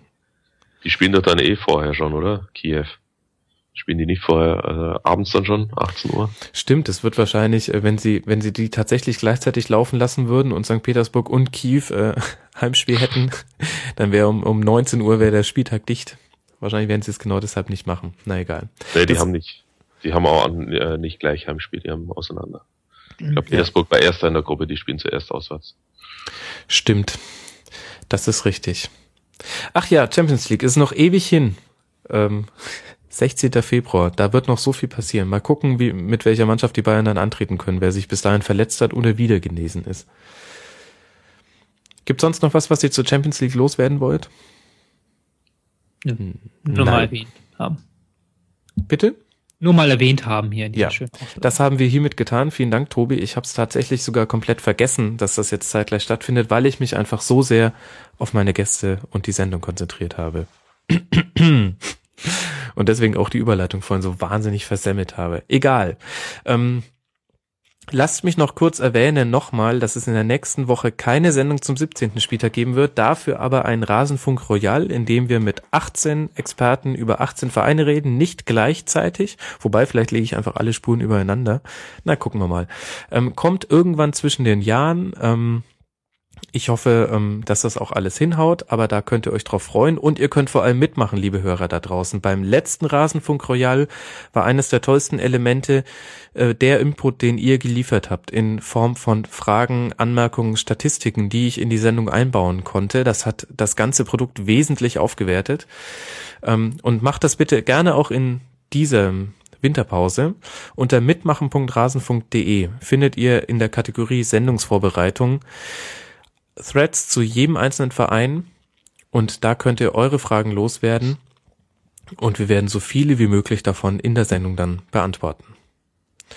Und ansonsten ähm, habe ich schon lange nicht mehr auf unser Kicktipp-Spiel hingewiesen, unter anderem deshalb, weil ich da so wahnsinnig schlecht bin. Aber jetzt möchte ich noch doch noch mal ganz schnell die ersten zehn Tipper würdigen, denn das ist ja quasi der Herbstmeister-Tipp, dadurch, dass es nächste äh, nächsten Spieltag keine Sendung gibt. Bimbishausen, unser Hoffenheim-Experte, macht es anders als sein Verein und steht auf Platz eins. Ähm, auf Platz zwei David B. Naujek, Rasenschach auf Platz drei Dubia DO auf vier Caro unterstrich Emma, Grüße nach Freiburg auf Platz fünf Freddy 1848 auf Platz 6, der Ed Discomoney, dem ihr alle bitte endlich mal bei Twitter folgt. Das ist wirklich notwendig. Steht auf Platz 7. Er kann gut tippen. Ähm, auf Platz 8 Vielchen, auf Platz 9 Mulm 1910 und auf Platz 10 Thlink, der sich diesen Nutzernamen wahrscheinlich nur gegeben hat oder diejenige, damit ich dieses TH mit anschließendem L hier mal aussprechen muss. Herzlichen Dank dafür. So, jetzt haben wir aber wirklich alles gemacht und ich kann nur sagen, Jungs, vielen Dank. Sehe ich euch nach der Saison spätestens vielleicht nochmal wieder und wir messen uns nochmal an unseren Zwischenprognosen.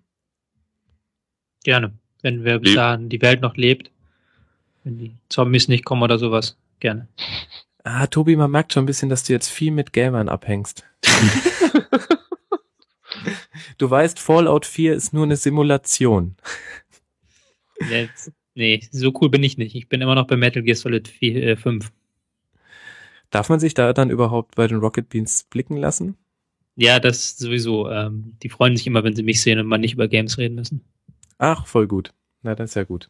Aber auf jeden Fall, ähm, ja, geh mal wieder raus. Internetfernsehen ist nicht alles, auch wenn du da jetzt der Star bist, auch vollkommen zurecht. Ja, und Stefan, vielen Dank auch. Ähm, du hast es auch geschafft, deinen Adapter so zu halten, dass du uns verstanden hast, oder du hast gut kaschiert, dass du uns nicht verstanden hast.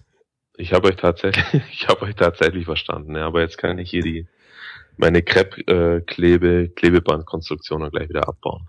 Sehr gut. Und bis zur nächsten mhm. Sendung, die es ja definitiv hoffentlich geben wird, ähm, kaufst dir einen neuen Adapter. Vielleicht Eich. spendiere ich dir auch einen. Ah, das äh, mal. Jungs, äh, vielen, vielen Dank euch. Schön, dass ihr mit dabei wart. Gerne. Und dann äh, vielen Dank fürs Hören. Liebe Hörer, empfehlt uns gerne weiter. Macht bitte beim Rasenfunk Royal mit. Ich freue mich da immer sehr, wenn ich nicht nur meine Fragen stelle, sondern auch eure Fragen.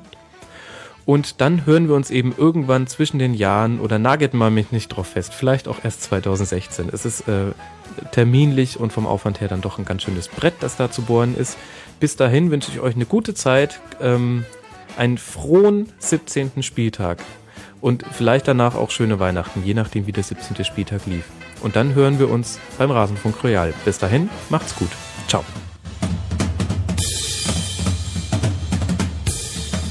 Das war die Rasenfunk-Schlusskonferenz.